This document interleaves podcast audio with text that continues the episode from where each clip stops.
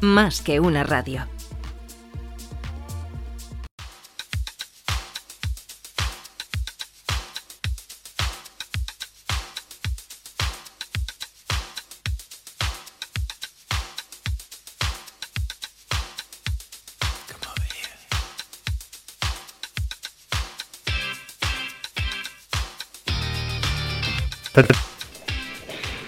Buenos días amigos y bienvenidos un día más al programa al que avisa nuestro editor. Hoy es día 28 de abril del 2020, día 450 aproximadamente de confinamiento o arresto domiciliario, según se mire, y tenemos a Conchi Burgos al otro lado de la línea porque seguimos en casa, seguimos en casa cumpliendo las órdenes que nos dan desde nuestro queridísimo gobierno. ¿Qué tal Conchi? ¿Cómo estás? Buenos días Luis, pues por aquí muy bien, todo muy bien. Muy bien, ¿desde dónde nos estás hablando? Queremos saber en qué parte del mundo te encuentras. Ayer estabas en Rivas, hoy te has movido, te has saltado el confinamiento, te has ido de noche aprovechando eh, la oscuridad de las estrellas y te has ido a otro país. ¿Dónde estás? Pues sigo en mi casa, en el salón de mi casa, como ayer, como antes de ayer, como la semana pasada, la anterior, la anterior, la anterior, ya no sé cuántas, seis, ¿no? Llevamos. Bueno, yo simplemente comentarte que yo, como tengo dos niñas de 7 y 9 años, pues he podido salir a dar una vuelta en bici. Ellas en bici, yo andando, ojo, respetando siempre las normas, aunque me duelan, pero respetando las normas. Hay que ser consciente con la situación que se vive y bueno, pues por lo menos he podido salir un ratito y así tengo esta carita ¿eh? fresquita y lozana eh, que Dios me ha dado. Así que tomando vitamina D, como nos dijo el otro día nuestra amiga Marta. Estamos ya también en directo, me imagino. A ver, déjame que lo vea. Sí, estamos ya también en directo a través de YouTube. Así que nos podéis seguir bien a través de la radio, www.mascunaradio.com o también a través del directo que hacemos en YouTube, donde nos podéis ver a Conchita Burgos y a mí mismo. Conchita, eh, llevamos un montón de tiempo y estamos perdiendo un poco de cualidades, yo creo, con el tema de las redes sociales, donde seguirnos. Y yo creo que eso es absolutamente fundamental. Por cierto, que nos ha enviado esta mañana eh, un, saludo, eh, Mariano Rajoy, y lo hemos puesto en nuestra cuenta de Twitter, arroba más que una radio. Quien lo quiera ver, que lo vea. Realmente no es un saludo, pero, pero que lo vean, lo vean, yo creo que, que mola. Bueno, cuéntanos, Fenchi, todo tuyo. Pues nos pueden seguir en nuestras redes sociales, en Twitter, en LinkedIn y en Instagram, en arroba más que una radio. Nos pueden escribir por correo electrónico a contenido arroba más que una radio.com y nos pueden escribir también al WhatsApp al 648-550-456. Para escucharnos en directo, pues lo más fácil en nuestra web o en nuestras apps y si no, pues en, en iBox, el que quiera también puede escucharnos. Y luego eh, los podcasts de los programas a partir de esta semana, esta semana por las tardes ya estarán disponibles en nuestra web, en nuestras apps, lo primero, y luego pues en todas las plataformas que hay, en SoundCloud, en Spotify, iVoox, iTunes y todas las que se nos ocurran. Bueno, pues la verdad que ahí está. También tenemos cuenta en Facebook, pero simplemente la tenemos para geolocalizarnos. No la estamos dando de momento ningún juego. Es que no se puede tener 400 cuentas abiertas de redes sociales. Eh, algunas utilizamos más que otras. Utilizamos mucho más eh, LinkedIn, por ejemplo, que eh, Facebook, ¿no? Facebook todavía es una red social que no le hacemos mucho caso. Para emitir en directo, yo creo que lo mejor es, eh, para vernos en directo en vídeo, que os metéis en la página web y así no hace falta que os redirijamos a 400 sitios diferentes, ¿no? Como suele eh, pasar en la mayoría de los casos, que al final acabas hecho un lío. A nosotros nos sintonizas directamente en el app y ahí ya nos puedes ver o en www.mascunaradio.com y nos puedes ver. Eliges que ves la cara y que somos muy desagradables, que no va a ser el caso de Conchi, obviamente, que es bella donde las haya, pero que me veis a mí y decís, joder, qué tío más asqueroso. Bueno, pues nada, lo quitas, quitas el vídeo o le pones una cinta de carrocero, por lo menos la mitad ves a Conchi y la otra mitad a mí me tapas, o bien directamente apagas el vídeo y puedes vernos directamente o escucharnos en, por audio, ¿no? Que también es una buena opción, Conchi pues sí, nos pueden escuchar en audio, además pueden ir haciendo cosas, ¿no? Mientras nos escuchan. Sí, y como si por no, ejemplo, pues nos pueden ver. Por ejemplo, eh, un, dos, tres, eh, respondo otra vez, cosas que se pueden hacer mientras está escuchando a Conchi y a Luis. Pues desayunar, aunque ya es un poco tarde, pero bueno, se puede desayunar. Vale. O medio, media mañana de desayuno. Vale, hacer la compra también, porque eh, lo bueno que tiene nuestra radio es que no hace falta que estés en casa, puedes estar en cualquier sitio del mundo. De hecho, ¿sabes cuál es el segundo país donde más nos siguen después de España? Que es súper curioso, a mí es que me llama muchísimo la atención. Además Estados Unidos, ¿no? Oye, guapa, espérate que termine la pregunta. Ah, pero, pensaba que era una pregunta. Sí, sí, sí, sí. Estados Unidos es el segundo país. Me imagino que porque por hispano parlantes Obviamente hay muchísimos, porque nosotros de momento la edición inglesa no la hemos hecho. Lo intentamos un día, pero nos llamaron desde la Cambridge School of Language y nos dijeron que por favor que lo dejásemos inmediatamente si no queríamos recibir una querella criminal por parte del gobierno de, bueno, pues de la reina madre. En fin, ¿qué es lo que hay? Oye, vamos a hacer un repaso de lo que tenemos hoy, que venimos cargaditos y también me gustaría, sé que esto te pillo a traición, Conchi, pero me da exactamente igual, como siempre eh, que nos adelantes un poquito el programa que vamos a tener el lunes de los soldados, que me parece que es absolutamente espectacular. Sé que has abierto los ojos cual platos. Empieza, empieza me, ha, visto tú y todo la gente que está viendo por YouTube. Incluso en Estados Unidos. Cuéntanos, please, primero, qué es lo que tenemos hoy, porque eso es lo más fácil y lo que tienes más a mano. Eh, pues vamos a empezar con María Hernández, que va a entrar con nosotros ya eh, y nos va a dar algunos consejos, como siempre, de psicología para estos días de confinamiento. Después hablaremos con Carles Marcos y Guardia, que es el country manager de Quantum en España, y vamos a hablar de él, con él de un estudio que, han hecho sobre los, las pymes, startups y banca.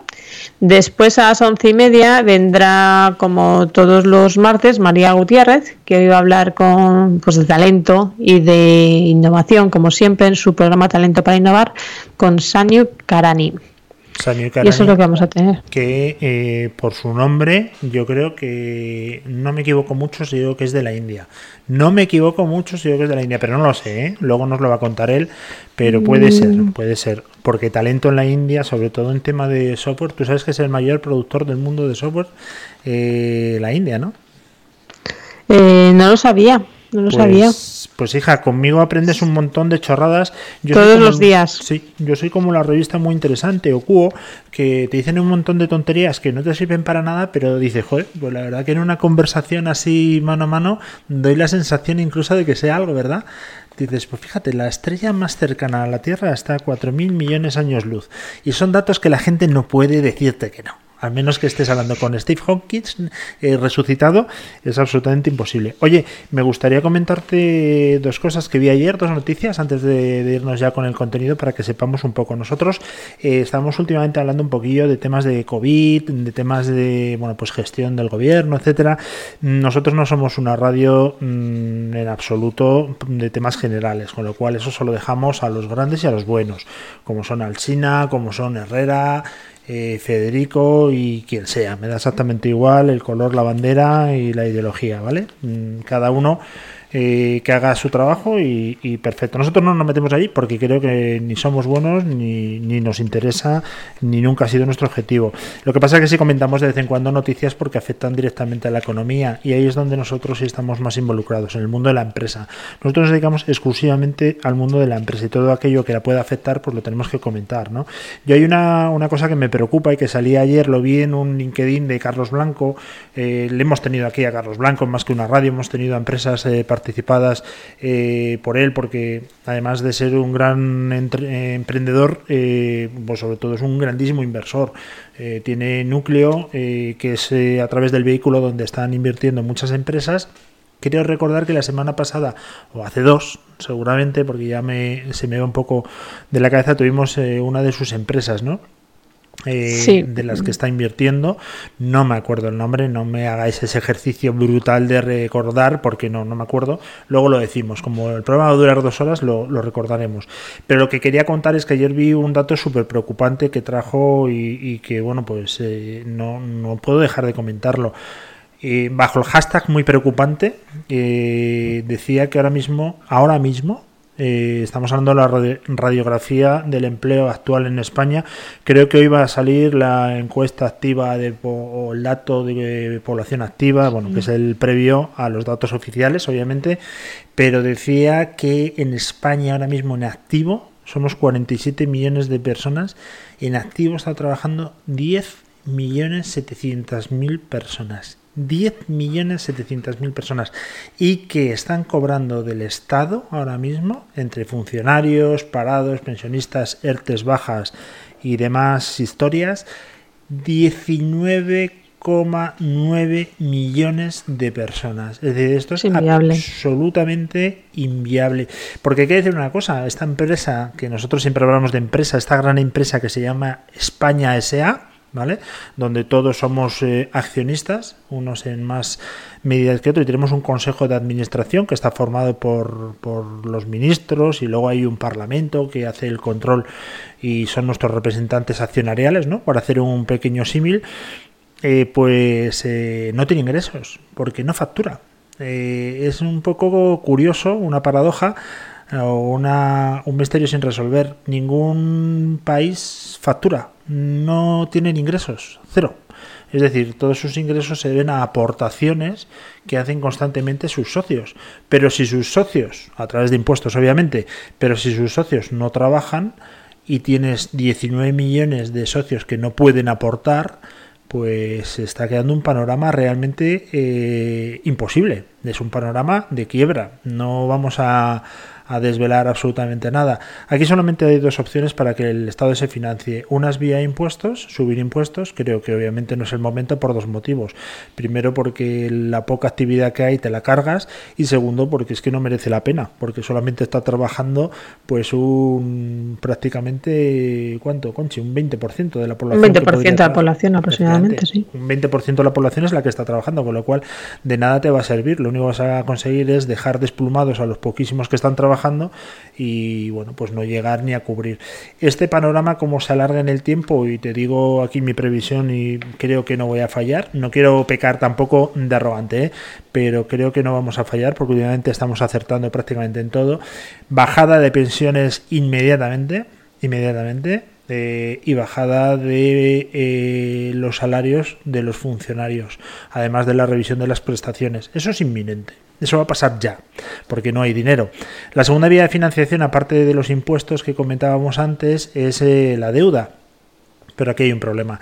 Eh, tú puedes emitir deuda. Parece que el Estado puede ir a los mercados y coger deuda, deuda y deuda. Pero claro, Hablábamos ayer, me parece, Conchi, los grandes mercados obviamente dejan deuda a, los, a las personas que tienen cierta solvencia. En el momento que hay un gobierno de un corte popular, de un corte populista, de un corte comunista, donde no se respeta la propiedad privada, donde lo que vas a dar es difícil que lo recuperes, pues ¿qué pasa? Que la gente no nos deja dinero y los que nos dejan nos los dejan a unas tasas de interés completamente brutales que se llama intereses y que es realmente lo que devolvemos porque el principal no se va a poder devolver nunca. Se está hablando de deuda perpetua Así que el panorama realmente es desolador. Yo cuando vi esta, esta noticia, pues la verdad mm, tampoco me alarmó mucho porque ya lo sabemos, ¿no? Pero es que estamos en torno a los 10 millones de trabajadores activos actualmente y, vamos a ver las, la, la encuesta hoy de población activa porque va a ser un jarro de agua fría por mucho que la maquillen, ¿eh? porque me imagino que se maquillará y saldrá la, ministra de Trabajo, que de verdad que no hay Dios que la entienda, yo no la entiendo, yo cuando habla necesito un traductor simultáneo de Yolanda Díez español, eh, porque intentará transgiversar, darle la vuelta al cacetín y hablar de eufemismos con eufemismos para darnos un dato que absolutamente es aterrador. Otra cosa, eh, aquí en España se iba a hacer un plan de 200.000 millones de euros de liquidez, que era el 20% del PIB. Salió en Aló Presidente eh, Pedro Sánchez, pues hablando que iba a ser el mayor impulso de la historia de España, etcétera, y bueno, pues la verdad que es sobre el papel, el día que lo dijo tenía buena pinta. Bueno, pues que sepáis que de esos 200.000 millones el Estado va a poner 17.000 ¿vale? Nosotros eh, 183 mil millones de euros no sabemos de dónde salen. Sabemos obviamente dónde salen, porque tontos no somos. Salen de unos préstamos ICOs que el Estado va a avalar, con lo cual no es liquidez, no es dinero contante y sonante, y otros 83 mil millones que salen del sector privado, que todavía no sabemos muy bien cómo van a salir y cómo puede salir en rueda de prensa diciendo que lo va a poner el sector privado. Bueno, a mí que me lo expliquen, porque hasta lo que yo sé, hasta el día de hoy, el sector privado no tiene nada que ver con el sector público. Y ayer vi una noticia que me gustó mucho. Mira, Los Ángeles Lakers en Estados Unidos sí se está dando eh, pasta cascoporro. Ahí se está poniendo encima de la mesa la guita. Eh, no se está haciendo ni avales, ni, por ejemplo, otra de las medidas que se han hecho en España es que se ha retrasado el pago de impuestos de los autónomos pymes un mes retrasar el impuesto no es liquidez, simplemente es que lo que tienes que pagar hoy te lo han dejado para el mes que viene a una tasa de, a una tasa de, descuento de un 0%, eso es cierto, pero lo tienes que pagar, con lo cual no es ninguna medida de, de, inyección de liquidez, que es lo que necesitan las empresas. Una empresa que ha cerrado y que tiene que pagar alquiler y empleados, pues obviamente es una empresa que necesita liquidez. ¿Vale? Eh, hablaba hoy, he oído un empresario del mundo del retail que decía, bueno, es que cuando me toque abrir, yo no sé con qué voy a comprar la, la ropa de la nueva temporada. La de la anterior me la he comido con patatas y el dinero que tenía para comprar la nueva, pues me lo he tenido que gastar en vivir y en comer y en sostener a mi familia, con lo cual, mm, ¿en qué perspectivas voy a abrir yo? ¿Cómo voy a comprar? Pues eso es lo que necesita la gente, las empresas, dinero simplemente dinero efectivo para poder continuar. Y en este ámbito, pues en Estados Unidos se ha puesto dinero encima de la mesa eh, con un programa de protección de cheques que se llama, y Los Ángeles Lakers han devuelto el, préstamo porque han visto que se estaban agotando estos fondos y han decidido que antes van las pequeñas eh, empresas para cubrir el alquiler y las nóminas de sus empleados.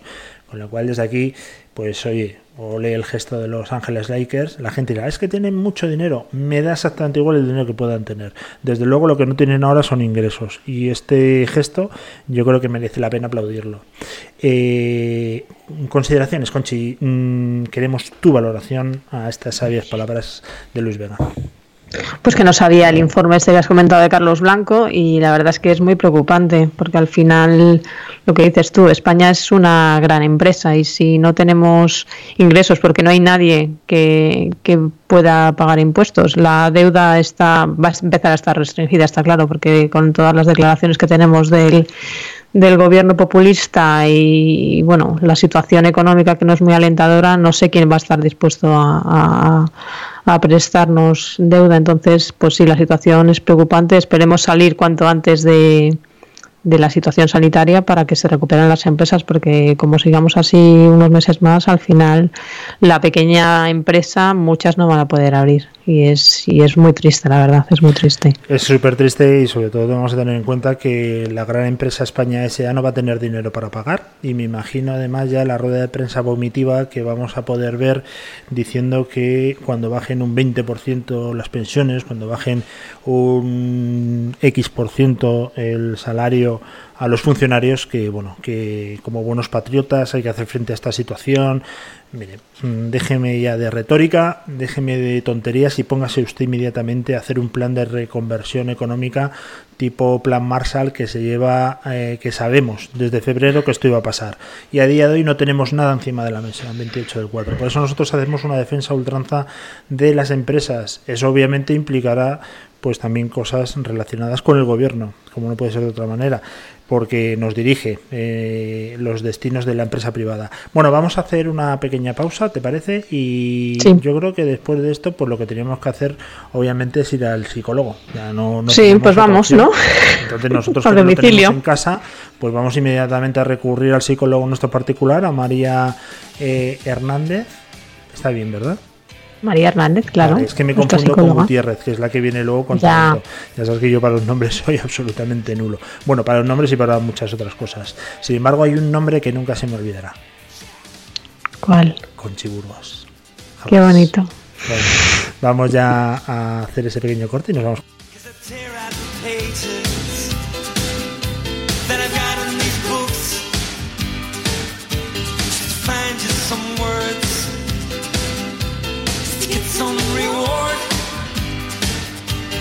Show you the photographs that I ever got took. And I play old 45s that now mean nothing to me. And you're a real gone kid. Maybe not, baby.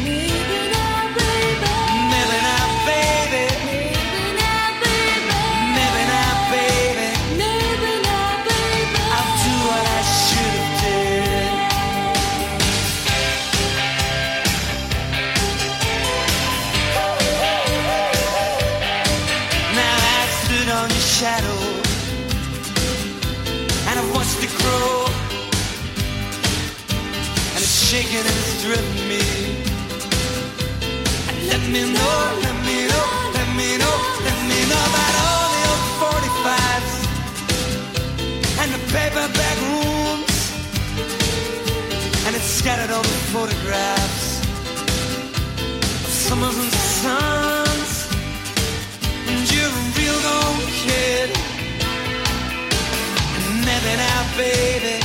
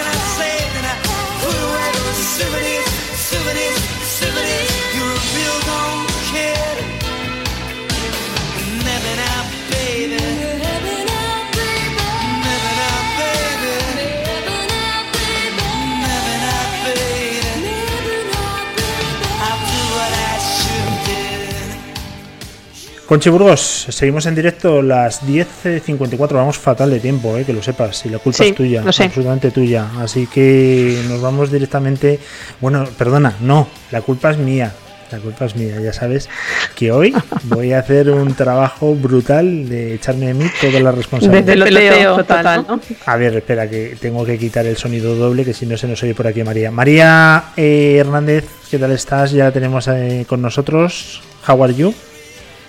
Buenos días, pues muy bien, ¿vosotros cómo estáis? Pues muy Muy bien, bien, la verdad que se te oye eh, como en un palacio, porque bueno, el otro día ya nos dijo María que tenía un patio para hacer sprint de 70 metros lisos, más una parcela de 2.600 metros y ahora debe estar en una de las torres. ¿No, María? Pues se te oye con un eco brutal, pero se te oye perfectamente. ¿Cómo estás? Pues muy bien, la, la, la realidad es que me faltan móviles, no es que en un palacio. Sí, sí, pero, sí. te un cuando, cuando pase esto, pues podemos hablar un más la casa. Bueno, eh, no te preocupes, nos vamos a hacer la idea que estamos eh, en misa, que estamos retransmitiendo una humilía en directo y con eso nos va. Oye, el otro día, eh, María, tú eres superdeportista, eres triatleta, se, se te ve además, yo soy corredor, pero claro, he engordado más que una rotonda durante este confinamiento y estoy absolutamente desesperado eh, con, y con muchísimas ganas de salir como miles y miles de runners en este país. Nos han dicho que para el día 2 de marzo eh, perdón, al día 2 de mayo, perdón. Eh, ahora mismo está reunido el Consejo de Ministros que decidirá si podemos salir o no. Eh, yo ya me he hecho mis expectativas para salir el sábado y estoy súper contento, pero como nos digan que no, que es muy probable, porque este gobierno dice una cosa, a los cinco minutos la desmiente y luego la contraria, pues me entraría una frustración que yo no sé cómo manejarla, porque yo no sé manejar las frustraciones, María. Entonces, mi primera reacción a lo mejor sería ir a casa de mi vecino, de Pablo Iglesias, y sacarle del moño y exigirle que me deje salir a correr, pero claro, eso no se puede. Y eso una persona decente no lo hace, yo soy decente. Entonces, cuéntanos cómo nos tenemos que preparar para esta euforia tan brutal que yo tengo ahora mismo y si esto se nos va al garete, cómo hay que afrontar las situaciones de frustración y, y cómo hay que llevarlo, cómo hay que digerirlo. Pues mira, Luis, eh, efectivamente, si no, no, se puede salir, este fin de semana vamos a experimentar todos bastante frustración. Eh, la frustración es, es algo que se experimenta desde que nacemos y lo vamos a poder experimentar a lo largo de, de toda nuestra vida. Lo importante es que eh, es algo que se puede aprender a, a tolerar ¿Y cómo se aprende? Pues eh, enfrentándonos a situaciones en las que no, no podemos conseguir aquello que queremos y eh, aprendiendo a, a tolerarlo. Mira, Para María, que perdona, perdona que te interrumpa. porque sí, María. Se, se escucha mal, ¿no? María, es que se oye realmente mal. Vamos a hacer una cosa. ¿Tú nos puedes atender eh, más tarde? Sí, sí, claro. Pues vamos a hacer una cosa, vamos a pasar a la siguiente llamada y hacemos una prueba porque ese sonido la verdad es que es imposible de, de entender. ¿eh? Y estoy haciendo esfuerzos, pero me pongo en la piel de la persona que nos está escuchando y seguro que no, no lo está entendiendo nada bien. Entonces, si te parece y con tu consentimiento, eh, volvemos a contactar dentro de un ratito, ¿vale? Y arreglamos ese problema de sonido. ¿Te parece? Vale, vale, perfecto. Pues venga, volvemos en un ratito.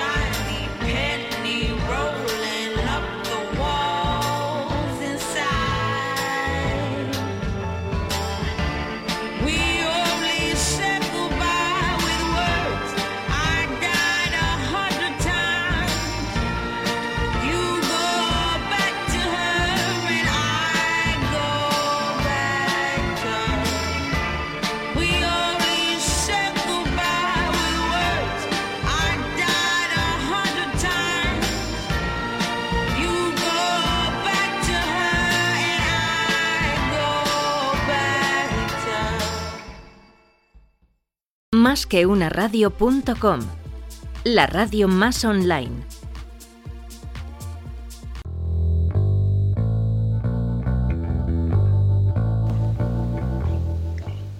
Bueno, pues seguimos en directo. Las 11.01 de este 28 de abril del 2020, un día, pues la verdad que muy bonito, Conchi. Eh, ¿Te sabes las efemérides del día 28 de abril a lo largo de la historia? Tú que tienes una memoria de elefante. Pues no, no me sé ninguna efeméride de hoy, la verdad. Bueno, ¿Y tú? pues, ¿Te sabes pues sí. alguna? Hombre, por supuesto. El día 28 de abril del 2020, a las 11 y un minuto, tuvimos en directo al country manager de Conto en España, a Carles, eh, que, a Carlas, mejor dicho, Marcos y Guardia. ¿Qué tal, Carles? O Carlas, jolín, no me va a salir bien, ¿eh? Perdóname. Carlas. Carles. Carles, está bien. De, de cualquier modo, no te preocupes. Bueno, la verdad que un placer que estés eh, con nosotros. Como contábamos, Country Manager de Conto. La primera pregunta, obviamente, y volvemos a nuestro mundo fintech que tanto nos gusta, Conchi, que nos cuentes exactamente qué es Conto. Pues, con, con, con todo eso del banco, ¿me, me escucho con eco? Nada, ya no, imposible. Ya, lo no, no, vale, vale. No, no, me sigo escuchando con eco, ¿eh? pero bueno, bueno, sigo. sigo. Nada, ya te lo he quitado. Ahora sí te prometo que te lo he quitado. Cuéntanos, Carlos. Perfecto. Pues, pues nosotros somos un banco que, que enfocado en pymes y autónomos y nace en Francia en 2017 y hemos levantado hasta la fecha 136 millones, la última ronda fue en, en enero de 104 y la, verdad que lo que proponemos es una, alternativa a la banca tradicional para esas pymes y autónomos que estén un poco cansados de, de tener fees ocultas que no entienden, eh, servicio al cliente que no les responde tan rápido, tan eficientemente como les gustaría y sobre todo el punto de usabilidad, como los neobancos que seguro conocéis, de tener una, aplicación móvil y web que, que les va para hacer sus, transacciones online de forma rápida y sencilla. Eh, Carlas, tienes toda la razón. Estamos escuchándote con eco y la verdad que eso no, Sí. no facilita la eh, comunicación. tan convencido que... Vamos a hacer una pequeña pausa, que es lo mejor en estos casos. Lo arreglamos y volvemos para la comodidad de todos.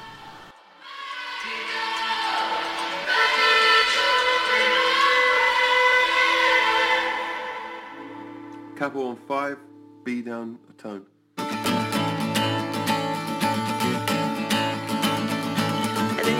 like a ka like so so on the hi-hat do boom boom ka boom ka boom boom ka boom ka like that Okay. Ready? Two, three, four.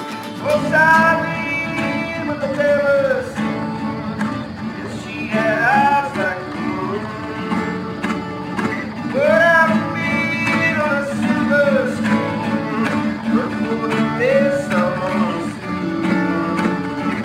I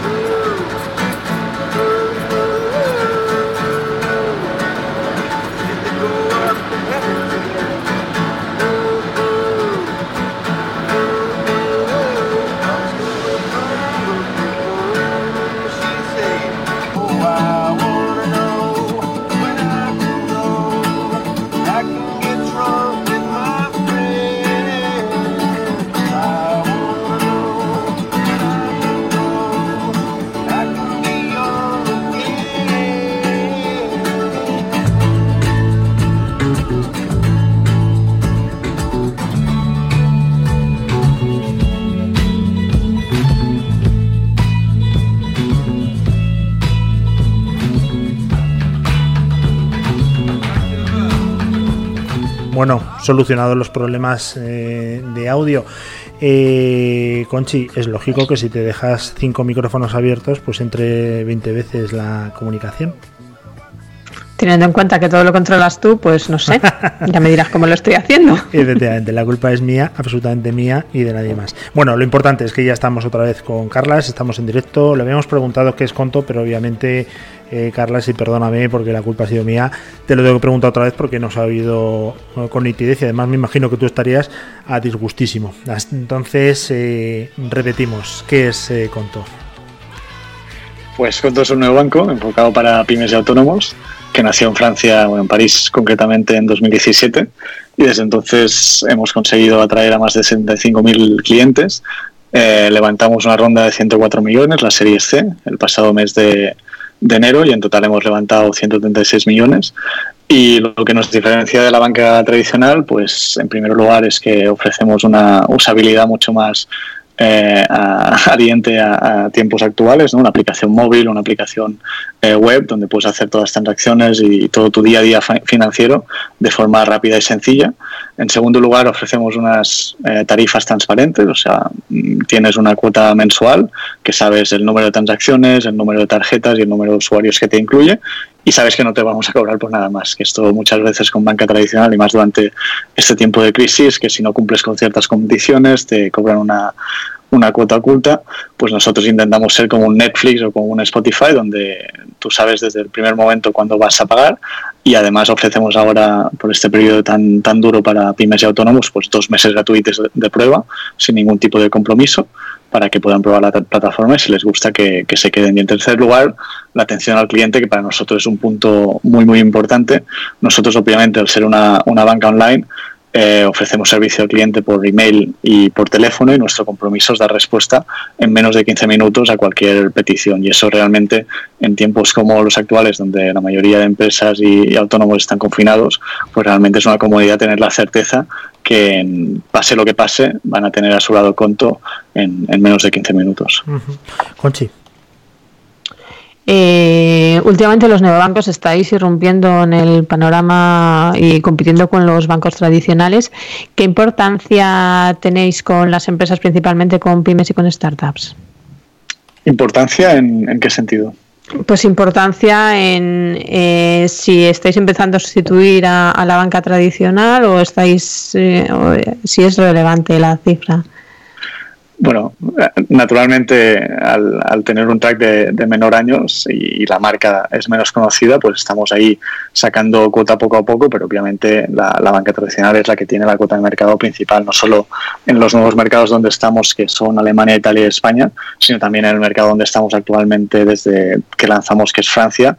Ahí tenemos actualmente una cuota de mercado del 1%, con lo cual aún muy pequeña, pero eh, llevamos solo dos, mes, dos años, ahora casi tres, operando. Lo que es particular, eh, sobre todo en Francia, es que la cuota de mercado para nuevas empresas es mucho mayor. Tenemos ahí un 5%. O sea, de todas las empresas que se crean en, en Francia, un 5% escoge Conto para hacer la creación de empresa, porque nos hemos posicionado en un nicho donde emprendedores y, y nativos digitales pues entienden muy bien nuestra propuesta de valor y lo que les ofrecemos en Francia y en los otros mercados estamos también de camino, de hecho en España ya lo, ya lo ofrecemos también, es creación de, de empresa con el mínimo de pasos posible. En España siempre tienes que ir a, a notario, lo estamos intentando cambiar ahora, pero en Francia tú desde el sofá te puedes crear la empresa y, y, no tener que acudir ni a notario ni ningún otro otro servicio. Eso realmente aporta mucho valor y es donde vemos mucha mucha atracción. Pero como me preguntabas, realmente la cuota aún es pequeña. Lo que esperamos en, en los próximos años, pues enamorar a los pymes y autónomos para, para seguir creciendo. Bueno, lo que tiene Conchi obviamente es que es una persona súper ambiciosa y ya quiere ya en el minuto uno tener el 100% de cuota pero obviamente eso solamente pasó con Chi con más que una radio. El resto, pues tiene que ir poco a poco. Ahí está. Lo que está claro, Carlas, es que habéis financiado, habéis sacado una ronda de 104 millones, que eso está al alcance prácticamente de unos cuantos elegidos. Algo, obviamente, los inversores habrán visto en conto. Estáis eh, ubicados, el headquarter en Francia. Desde ahí estamos hablando ahora mismo contigo. Además, tú estás en, en, en París, no sé si en París eh, y estás llevando el mercado de España. Cuéntanos diferencias entre el mercado español y los mercados europeos y en qué estás teniendo tú más dificultades. Vamos a olvidarnos del COVID, vamos a olvidarnos de crisis, vamos a ser positivos y que ya estamos en una situación más o menos recuperada. ¿Cómo es el mercado español eh, con el tema de las fintech y con el tema de los nuevos actores? Pues la verdad que el mercado español es bastante abierto a la innovación. Tenemos bancos tradicionales que, bueno, que han demostrado que, que se están innovando. De hecho, la particularidad en España es que ya los, los bancos tradicionales se han tenido que expandir a Latinoamérica, donde es un, un, un paraje mucho menos eh, bancarizado. ¿no? Entonces han tenido que sacar soluciones mucho más innovadoras que lo que vemos en Francia. En Francia el, los sistemas bancarios o el sector bancario se empezó a levantar en los 60, 70, aquí empezamos un poco más tarde, a los 80, y sí que vemos que el nivel de innovación es superior. A nivel de propuesta de valor, y, y por eso nos hemos expandido en, en, tres mercados de golpe en un solo año, que eso fue el año pasado, vemos que es bastante similar, porque al final las necesidades que tienen las pymes y los autónomos a, en toda Europa, eh, son prácticamente la, las mismas y son las que recordaba antes, ¿no? Tener una, una, aplicación fácil de utilizar que les sirva en su día a día, tarifas transparentes y servicio al cliente que, que les apoye. Lo que sí que vemos en España es que obviamente hay particularidades. El ejemplo que, que siempre pongo es nosotros lanzamos con un IBAN francés, que parecía una tontería, pero resultó bastante incómodo para muchos de nuestros clientes al principio porque ellos querían un IBAN español para poder, por ejemplo, domiciliar sus cobros o para dar a sus clientes para realizar los pagos. Entonces siempre vemos particularidades de producto y es una de las razones por las cuales hemos intentado eh, salir a tres mercados, consolidar ahí, sin salir a 23 mercados de golpe, porque en realidad por licencia podríamos operar en, en toda Europa, pero pre preferimos consolidarnos en los mercados donde hemos salido para ajustar el producto a, a las particularidades y poder expandirnos con una, con una mayor eh, solidez. Uh -huh. Habéis realizado y publicado un informe y la verdad que es súper completo. Lo vamos a colgar también en nuestras redes sociales porque me parece que habéis hecho un trabajo excelente. Se llama Evolución o Revolución, radiografía de la relación entre primes, startups y banca. Cuéntanos un poco la metodología de trabajo que habéis intentado hacer con este informe y cuáles son las conclusiones, aunque luego entremos en detalle en algunos puntos, pero cuáles son las conclusiones sí. que habéis sacado. Y también quería saber si este informe se circunscribe a España o todo el mercado europeo donde trabaja Conto.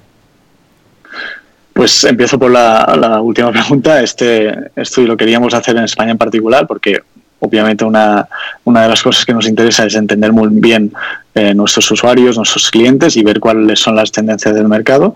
Eh, la metodología es muy sencilla, intentamos abarcar a toda España, o sea, no nos centramos en ninguna comunidad autónoma en particular y entrevistamos a más de 900 pymes y, startups. Hicimos una diferenciación 50-50 entre pymes y startups para ver la comparativa en las conclusiones. Y hemos sacado conclusiones bastante interesantes, sobre todo eh, alrededor de cuál es la percepción de las pymes y los autónomos a los nuevos eh, actores, como serían los neobancos, y cuál es la percepción hacia la banca tradicional, cuáles son la- las funcionalidades que, que echan en falta, las que les gustan más, etcétera, etcétera. ¿no? Y ahora, bueno, si, si quieres podemos entrar un poco más en detalle con los datos.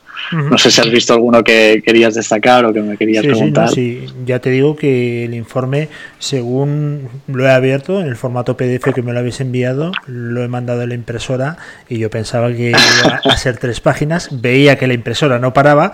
Digo, aquí le debió dar diez veces, pero no, es que el informe es eh, súper completo. Eh, bueno, eh, las pymes, las startups españolas. Mm, fintech, que nosotros eh, la verdad es que es un tema que nos apasiona. La gran empresa o la mediana empresa todavía no está dispuesta, no está preparada, no quiere, no puede, no sabe. Eh, ¿Cómo lo ves tú? Y luego la startup y la pyme sí, ¿no? Esa va a cuchillo con vosotros, con los neobancos, sin ningún tipo de problema. Exacto, de hecho, cuando preguntamos, mm, ¿estarías dispuesto a cambiar a un neobanco en los próximos meses? El 70% de las pymes las startups estarían dispuestos, cosa que es, que es algo muy interesante. Y cuando les preguntábamos sobre cuáles son las funcionalidades que les interesaban más o, o cuál era el criterio de elección eh, de su entidad bancaria, lo que vimos es que obviamente el primer punto era la seguridad, porque cualquier quiere estar seguro que sus fondos están guardados en, en un sitio seguro y en una entidad eh, relevante. En ese sentido, nosotros como, como neobanco, pues siempre damos las garantías que siempre explicamos que tienen lo mejor de los dos mundos, ¿no? La operativa y la facilidad de uso de, de un neobanco. Además, al estar creados recientemente, estamos al día, obviamente, de, de, la regulación actual, tanto en GDPR como en PSD2, porque nos hemos creado ya con esa legislación en pie. En cuanto la banca tradicional siempre ha ido eh, metiendo capas de tecnología muchas veces tienen sistemas antiguos que son muy difíciles de, de, actualizar. Y por el otro lado, nosotros, a pesar de tener licencia de pago, tenemos eh, un banco partner, en este caso Crédit Mutual Arkea, que es una de las principales instituciones en Francia, con el que tenemos un acuerdo y tenemos todas las cuentas segregadas ahí, con lo cual los fondos que ingresan nuestros clientes en conto eh, están segregados de nuestro balance, con lo cual en el caso hipotético de que Conto no pudiese seguir o, o, nos fuéramos a bancarrota, esos fondos no salían nunca en nuestro balance, con lo cual el riesgo es cero y además están cubiertos por el Fondo de Garantía Europeo de 100.000 euros por, por cuenta. Ajá. Bueno, nosotros con Chi hemos trabajado mucho ¿eh? con Credit Mutual, ¿te acuerdas? En nuestra época antigua, sí. 2008, hemos trabajado un montón. Eh, tenías eh, preguntas, Conchi se buena con nuestro invitado, ¿eh? Sí, eh, en el informe que, que, estamos comentando habéis hecho un análisis muy detallado de las comisiones bancarias que están pagando las pymes, las startups y del conocimiento que tienen los, pues, los directivos de, estas comisiones y me llama la atención um, que cerca del 70% de las pymes y startups con menos de 50 empleados pagan 500 euros al mes en comisiones bancarias, que me parece una barbaridad. Eh, eh, ¿Esto cómo se puede solucionar? Eh, ¿Los neobancos tenéis mejores precios que la banca tradicional? Pues por, por, cálculos que hemos hecho salimos entre dos y tres veces más baratos, eh, sobre todo por lo, que, por lo que decíamos, que muchas veces la banca tradicional sí que te ofrece una cuenta sin comisiones, pero te vincula a unas condiciones que muchas veces no puedes cumplir. Y ahora, en periodos de crisis, muchas empresas se han dado cuenta que no han llegado a esos mínimos y les cobran unas comisiones realmente eh, escandalosas. Nosotros intentamos ir siempre de cada, les damos siempre la cuota mensual en función de, de, sus necesidades, como decía antes, en función de las tarjetas que necesites o las transacciones que necesites o de los usuarios que seas. Tú ya sabes muy bien qué cuenta escoger y en cualquier momento, al no tener ningún tipo de compromiso mínimo, tú puedes pasar de una cuenta estándar a una cuenta premium o de una cuenta estándar a una cuenta solo y sabes que esa va a ser la, la cuota mensual que vas a pagar. Entonces, esta transparencia y esta certeza en cuanto a comisiones, pues es algo que en lo que nos intentamos eh, diferenciar sin duda. Ahora tenemos un panorama en España y me imagino que en Europa igual, pero sobre todo en España, eh, seguro que Italia, que somos primos hermanos, le pasará lo mismo, que falta una liquidez tremenda. Eh, las medidas que han puesto en marcha desde el gobierno de España ha sido avalar créditos eh, de las entidades financieras a través del ICO. ¿Vosotros en esa sí. guerra vais a jugar o estáis en otra batalla? Cuéntanos. Nosotros, eh, como os comentaba antes, tenemos licencia de pagos. Esto nos limita eh, el, hecho de ofrecer crédito, con lo cual no estamos ofreciendo eh, productos de financiación. Lo que hemos puesto en marcha son iniciativas que ayuden al máximo a, nuestros clientes. Por un lado, eh, cualquier cliente nuevo que se abra una cuenta tiene dos, dos meses gratis eh, de prueba, con lo cual no va a pagar ningún tipo de, cuota mensual durante los próximos dos meses. Y por otro lado, lo que hemos visto es que el uso de las tarjetas virtuales ha aumentado muchísimo, cosa que es natural porque una tarjeta física la tienes que pedir y te tiene que llegar. Entonces lo que hemos puesto es tarjetas virtuales ilimitadas para todos nuestros clientes, actuales y nuevos, para que les facilite esta, esta operativa en su día a día, porque muchas veces eh, la tarjeta virtual o la tarjeta física está solamente vinculada al administrador o al director financiero, pero con tarjetas virtuales en segundos puedes crear una tarjeta, por ejemplo, para tu director de marketing para que puedas seguir pagando las campañas de Google o de, o de Facebook y eso realmente aporta mucha comodidad. La parte de financiación, nosotros lo que hemos puesto a disposición es la, la- la máxima información en nuestro blog y hemos hecho una página especializada donde listamos todas las iniciativas del, del gobierno, pero lamentablemente eh, por licencia no nos permite ofrecer liquidez.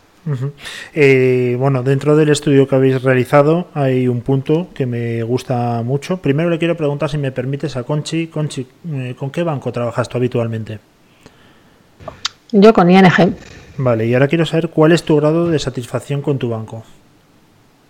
Pues un 9, por no ponerlo en 10, no, no veo problemas.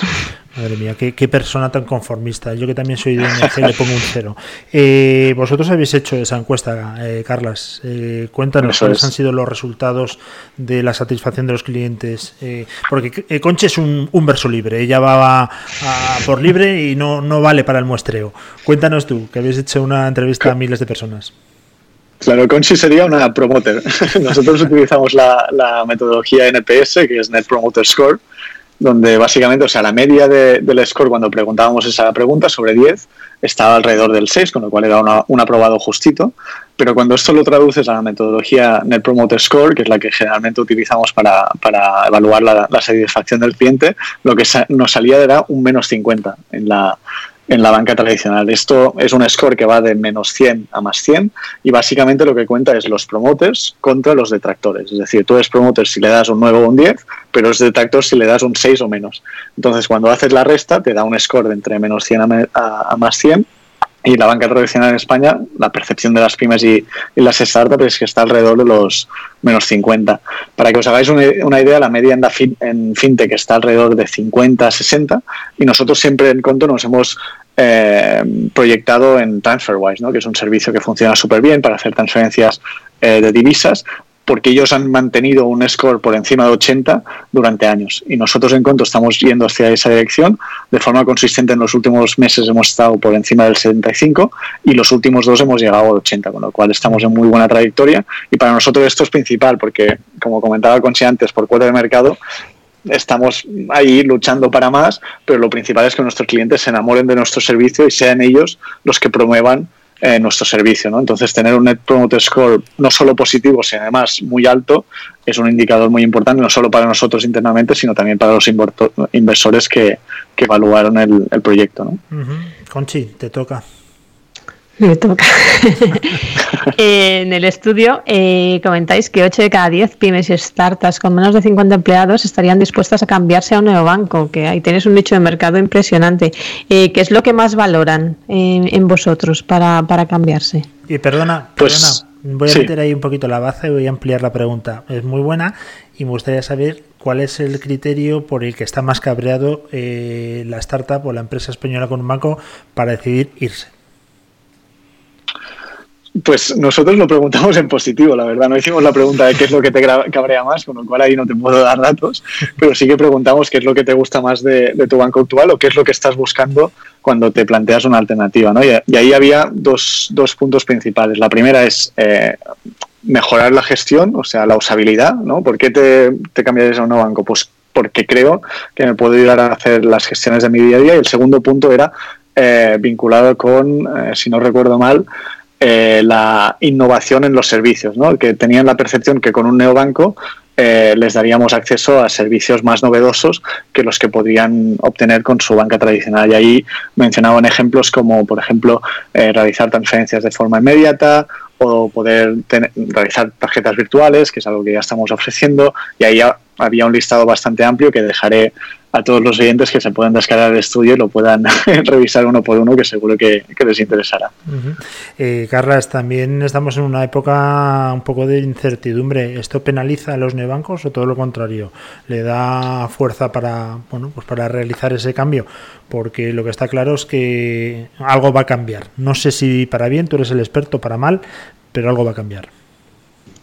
Sin duda, eh, yo creo que, bueno, a pesar de, de que la situación es dramática para el tejido empresarial en España y realmente hay muchos autónomos y pymes que están sufriendo mucho, esto también les da una, una oportunidad para probar cosas nuevas y replantearse eh, sus procesos del día a día. ¿no? Es, es una evidencia que el estar confinados en casa hay muchas gestiones que a lo mejor hacían antes con su banco, como presentarse a la oficina o incluso llamar al teléfono, que ahora ya no pueden hacer. Y lo que sí que hemos notado es un incremento, sobre todo en el, en el número de altas desde que empezó la crisis, porque al final hay pocos bancos que ofrezcan para pymes y autónomos una creación de cuenta completamente online y obviamente nosotros somos uno de ellos. Eh, y por otro lado, pues las funcionalidades, como comentábamos, de la tarjeta virtual o poder gestionar las finanzas en equipo, nosotros todo esto lo facilitamos y que hay eh, ciertas ventajas y hemos visto esto incrementar en las últimas semanas. Por otro lado, lo que también hemos notado, o sea, al final un neobanco, eh, en el caso de Conto, nosotros hacemos dinero por tres eh, grandes líneas. ¿no? En primer lugar, por la cuota mensual que pagan nuestros clientes. En segundo lugar, por lo que gastan por nuestras tarjetas, que es lo que se llama el interchange fee, y después comisiones que recibimos por partners que, que tenemos. ¿no? Por ejemplo, iSettle, que es nuestro partner de, de TPV, pues con ellos tenemos un acuerdo para que también generemos dinero si clientes nuestros utilizan sus servicios. Pues lo que hemos visto es que la parte de interchange, como el consumo en general de autónomos y pymes ha bajado, pues obviamente esto ha afectado nuestra facturación, pero en general para neobancos pensamos que es algo que se va a producir durante este periodo de crisis, pero el hecho de que haya este, esta oportunidad de cambio de hábitos es algo que se mantendrá incluso cuando la crisis haya pasado, con lo cual a lo mejor estamos sufriendo ahora un poco en cuanto a interchange, pero a, largo plazo nos ayuda a que más gente conozca nuestro producto y nos acabe utilizando.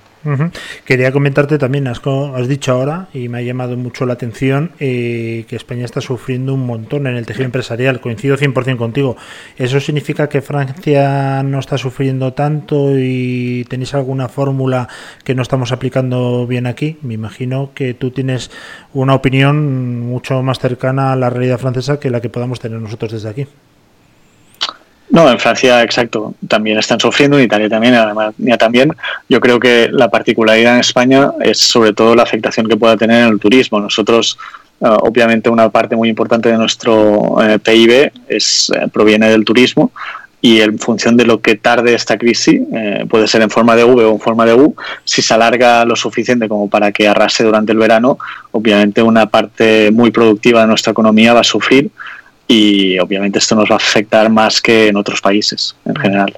Eso es lo que puedo percibir, pero en general los datos que comentábamos de número de tarjetas virtuales emitidas o, o bajada en el número de transacciones lo vemos homogéneo en todos los países donde operamos. O sea, ahí no vemos diferencias muy grandes. Te tengo Lo que sí que en particular para. España la parte de turismo sí que. Sí que se va a afectar Sí, bastante. desde luego, y además hoy oíamos datos preocupantes como que en Alemania han dicho que a España no se viaje y los ingleses eh, que por lo menos tres meses eh, no asomen el hocico, por llamarlo de alguna manera, a España. Te tengo que hacer la última pregunta porque en media tenemos a María Gutiérrez y aunque no te lo creas, ya está, ¿verdad? Por WhatsApp mm, presionando. Estamos Sí. Está presionando su espacio. Pues le dejo, le dejo a ella. te vamos, te vamos a invitar para una nueva entrevista porque se nos ha quedado 20.000 preguntas en el tintero. La última que te voy a hacer hoy, pero volvemos a contar contigo si quieres la próxima semana, es eh, que el otro día tuvimos un invitado que nos decía eh, que los bancos no van a sufrir tanto porque claro, al pensar en crisis nos vamos a la del 2008, que fue una crisis realmente de crédito bancaria, hipotecaria, bueno, pues vete tú a saber qué es lo que pasó ahí, en algún día lo sabremos, pero que esta vez no, que esta vez no es una crisis bancaria y que además debido a las regulaciones duras y que los bancos tomaron nota y se han recapitalizado y han hecho bien los deberes, pues que los bancos están en una posición fuerte para hacer eh, frente a esta eh, crisis que no, se nos avecina. ¿Compartes esta opinión y cuánto está en esa situación? Yo comparto que obviamente la crisis del 2008 afectó muchísimo a nivel reputacional la banca tradicional y que esta crisis obviamente eh, no, no, no, ha, no ha venido iniciada por, por su parte. Entonces, completamente suscribo esa, esa tesis y de hecho, o sea, los bancos y cualquier actor financiero tienen un rol muy importante para ayudar al tejido empresarial en España durante esta crisis y todos debemos de, de actualizar con responsabilidad e intentar aportar nuestro granito de arena. Pero sí que a nivel reputacional, obviamente, la crisis del 2008 fue terrible. Bueno, tenemos un, un sistema bancario saneado, unos neobancos eh, que están apostando súper fuerte y que ya habían entrado con mucha fuerza desde hace un par de años y que ahora, bueno, pues eh, son, son vitales. Eh, Carlas, te emplazamos para una siguiente entrevista y no nos digas que no, somos muy recursos. Vale, pues A disponer, será un placer. Muchas gracias por la invitación. el placer será nuestro, muchísimas gracias, cuídate mucho y en una semana, yo hablo ahora con Paloma, que es muy dura, vuestra responsable de Sí. marketing y comunicación, pero lo arreglamos, ¿vale? Para seguir esta entrevista. Un fuerte abrazo, Carlas. Un fuerte abrazo. Hasta la próxima. Gracias. Chao.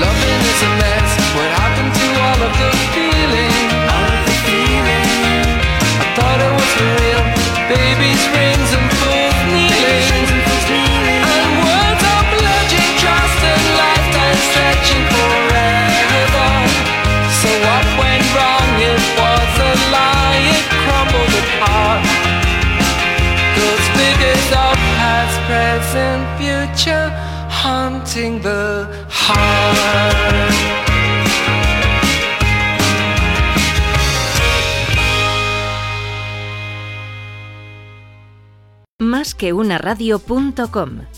Más online. Más cerca. Más accesible. Escúchala en todos los dispositivos móviles.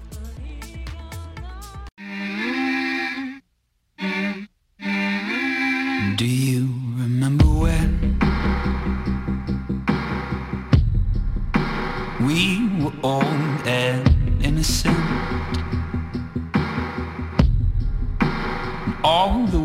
words we used to have,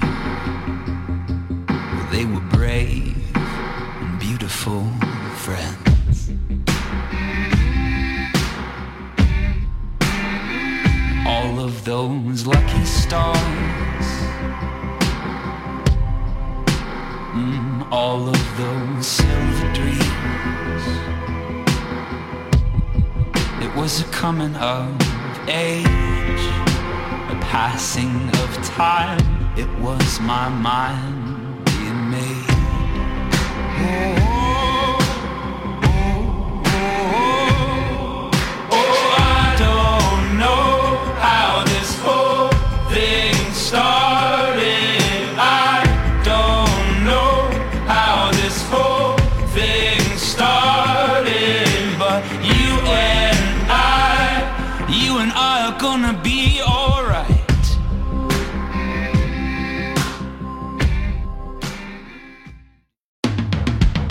Con talento.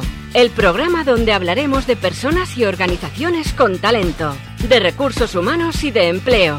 Con María Gutiérrez en másqueunaradio.com.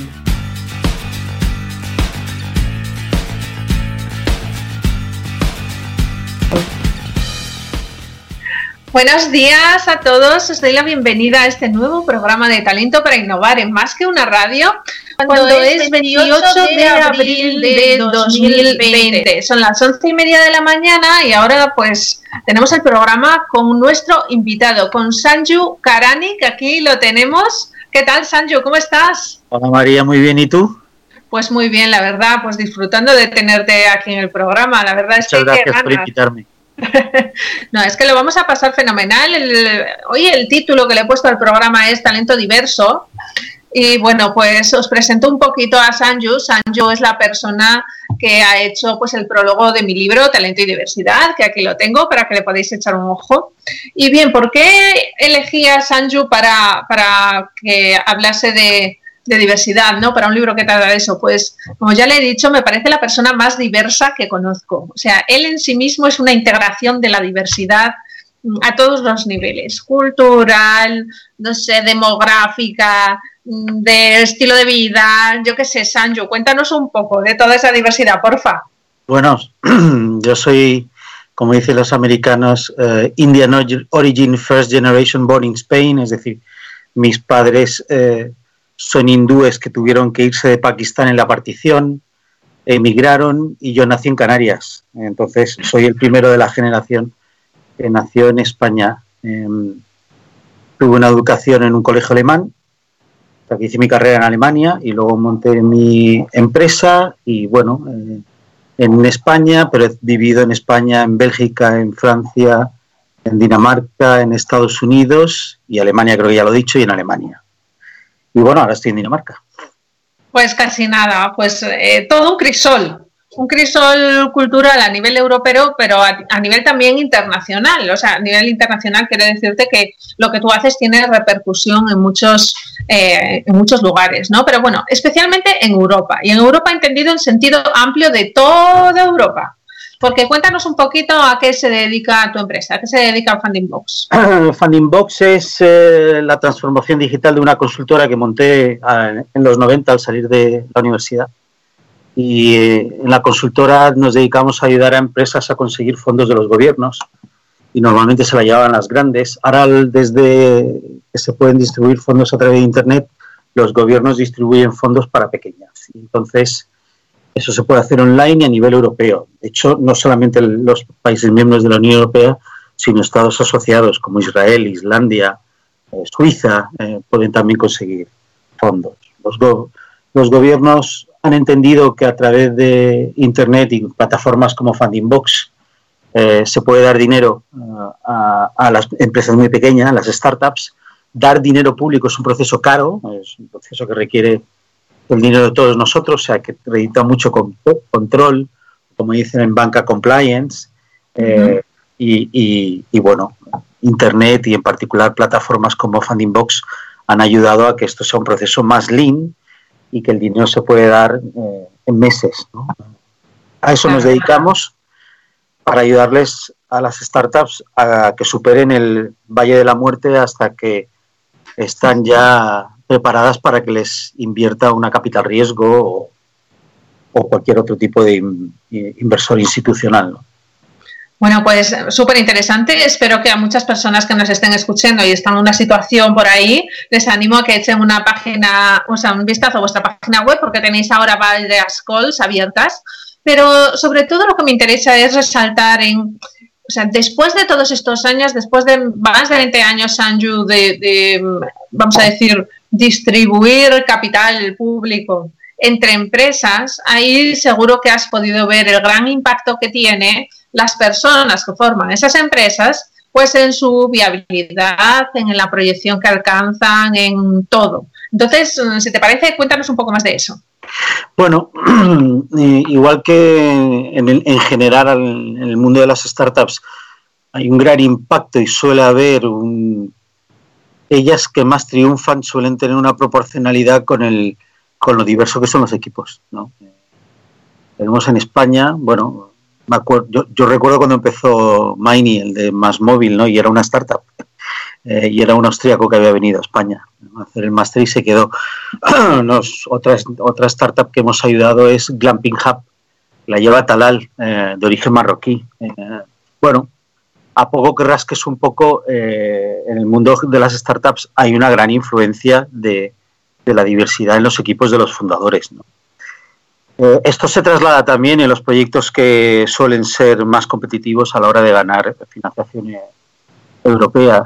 Bueno, una, una cosa es que eh, si quieres que tu aplicación, tu, tu- tu- tu- tu solicitud de subvención tenga más éxito y la valoren más fácilmente los evaluadores que implicamos, tiene que ser inglés. Entonces ahí hay un filtro, ¿no? Compites con otra gente de toda Europa y esos países que he dicho, o contra israelíes con mucha experiencia en, eh, en, en- en hacer su pitch, ¿no? Su, su- la venta de su proyecto en inglés. Entonces, bueno, eso en sí ya establece un criterio. La misma proporcionalidad de impacto que tienen en los grandes equipos fundadores de startups donde la diversidad juega un rol determinante, también pasa en la distribución y- de fondos públicos. Es decir, los equipos más diversos son también los que normalmente eh, más ganan. No solamente por el tema del nivel competitivo del mercado único global y el idioma inglés. Asuntos como igualdad de género y diversidad quitan y dan puntos. ¿eh? Y dan puntos. Y nosotros, tanto en el funding, el- los fondos que distribuye la comisión a plataformas como Funding Box para que distribuyamos, tanto los criterios que nosotros ponemos a la hora de distribuir esos fondos. ¿no? Pues Entonces- cuéntame, cuéntanos un poco más. O sea, cuando hablas de equipos diversos, mm, ponnos un ejemplo de equipo diverso. Bueno, por ejemplo, ahora estamos haciendo un proyecto que se llama Ledger, que es un eh, Human Centric Venture Builder. Eh, lo, que lo que intenta es unir, eh, lo que intenta es unir la potencialidad blockchain para descentralizar eh, el Internet, ¿no? Eh, y las transacciones que pasan en Internet, donde el blockchain juega un rol importante, por ejemplo, en el timestamping, en a qué hora se hizo qué transacción. En ese proyecto específico, en Ledger, eh, buscamos equipos diversos eh, disciplinariamente. Es decir, el tequi que sabe de blockchain, pero también el antropólogo que sabe de eh, comportamiento humano, ¿no? O, o el filósofo, si me apuras, ¿no? Entonces, hay una, puede haber una diversidad tanto en la nacionalidad eh, como eh, en diversidad en la raza, eh, chicos y chicas, pero también disciplinaria, ¿no? Tequis y no tequis, ¿no?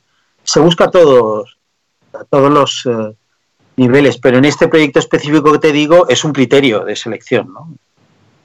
Y no hay un equipo diverso entre qué significa ser human-centric y qué aporta blockchain, por ejemplo, pues eh, es muy complicado que tu op- propuesta tenga, opciones, ¿no? Bueno, pues es que me, encanta lo que acabas de decir, porque mira, precisamente en estos días eh, estoy comunicando bastante acerca de el impacto social que tiene el uso de la tecnología, ¿no? Eh, por ejemplo, si solo conoces el uso de la tecnología desde el punto de vista tequi, como tú acabas de decir, ¿no? Eh, esto es como lo de si tienes, eh, eh, si, eres un, si tienes un martillo, todos son clavos, ¿no? Siempre utilizas todo eso y te olvidas un poco del usuario, ¿no? Si, pero si eres, por otra parte, el usuario de empresa, por ejemplo, y ves una tecnología, aunque tú no seas tecnólogo, lo ves desde el punto de vista de la empresa y no tienes en cuenta el impacto que causa en los usuarios que están fuera de la empresa. Por ejemplo, ya no solo te hablo de clientes, en este caso lo que a mí me ocupa más es el caso de selección, ¿no?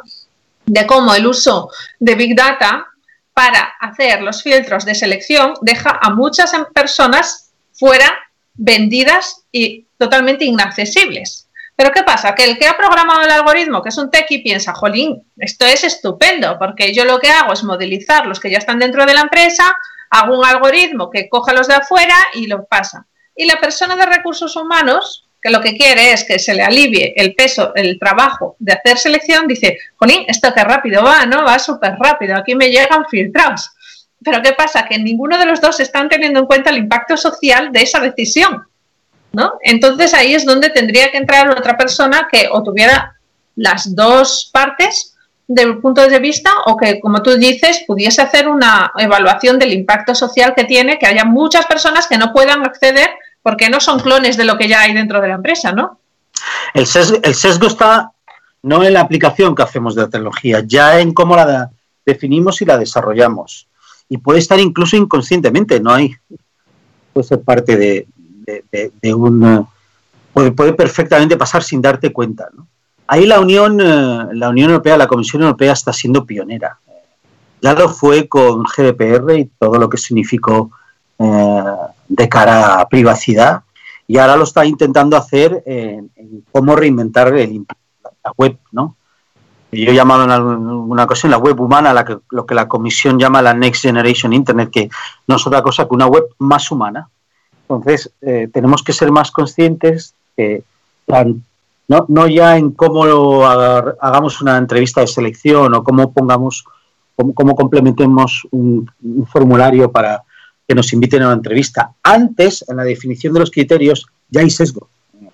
Y ese sesgo hay que primero ser consciente para intentar o evitarlo o manejarlo, ¿no? En función de cómo quieras, eh, cuáles son los objetivos. Claro, es que Ah. si no, si no se llega, mira, eh, un caso real eh, que, que os cuento aquí, a mí me, ha- han ofrecido, y sabiendo que, que Highbook no hace selección, ¿vale? Pero aún así me han ofrecido. Lo quiero dejar claro que Highbook no hace selección. Una tecnología de reconocimiento facial de emociones para selección, ¿vale? Esa tecnología de reconocimiento facial de emociones ahora mismo se está utilizando para marketing. En marketing, en principio, no tiene un impacto social tan grande. O sea, si tú te hacen un, focus group y te intentan evaluar, pues si te gusta este champú o no te gusta, bueno, pues lo que pasará es que la empresa le echará más gotas de fresa a ese champú o no, ¿no? O de rosas. Pero el impacto social puede que no sea tan grande. Pero date cuenta que esta, esta misma tecnología se ofrece para selección. O sea, para Sancho, ahora mismo, según te estoy mirando, te está escaneando facialmente, está mirando, interpretando tus emociones y yo tendría que creerme que eso impacta en tu futuro laboral, en tu desempeño. ¿Qué te parece ese uso de la tecnología?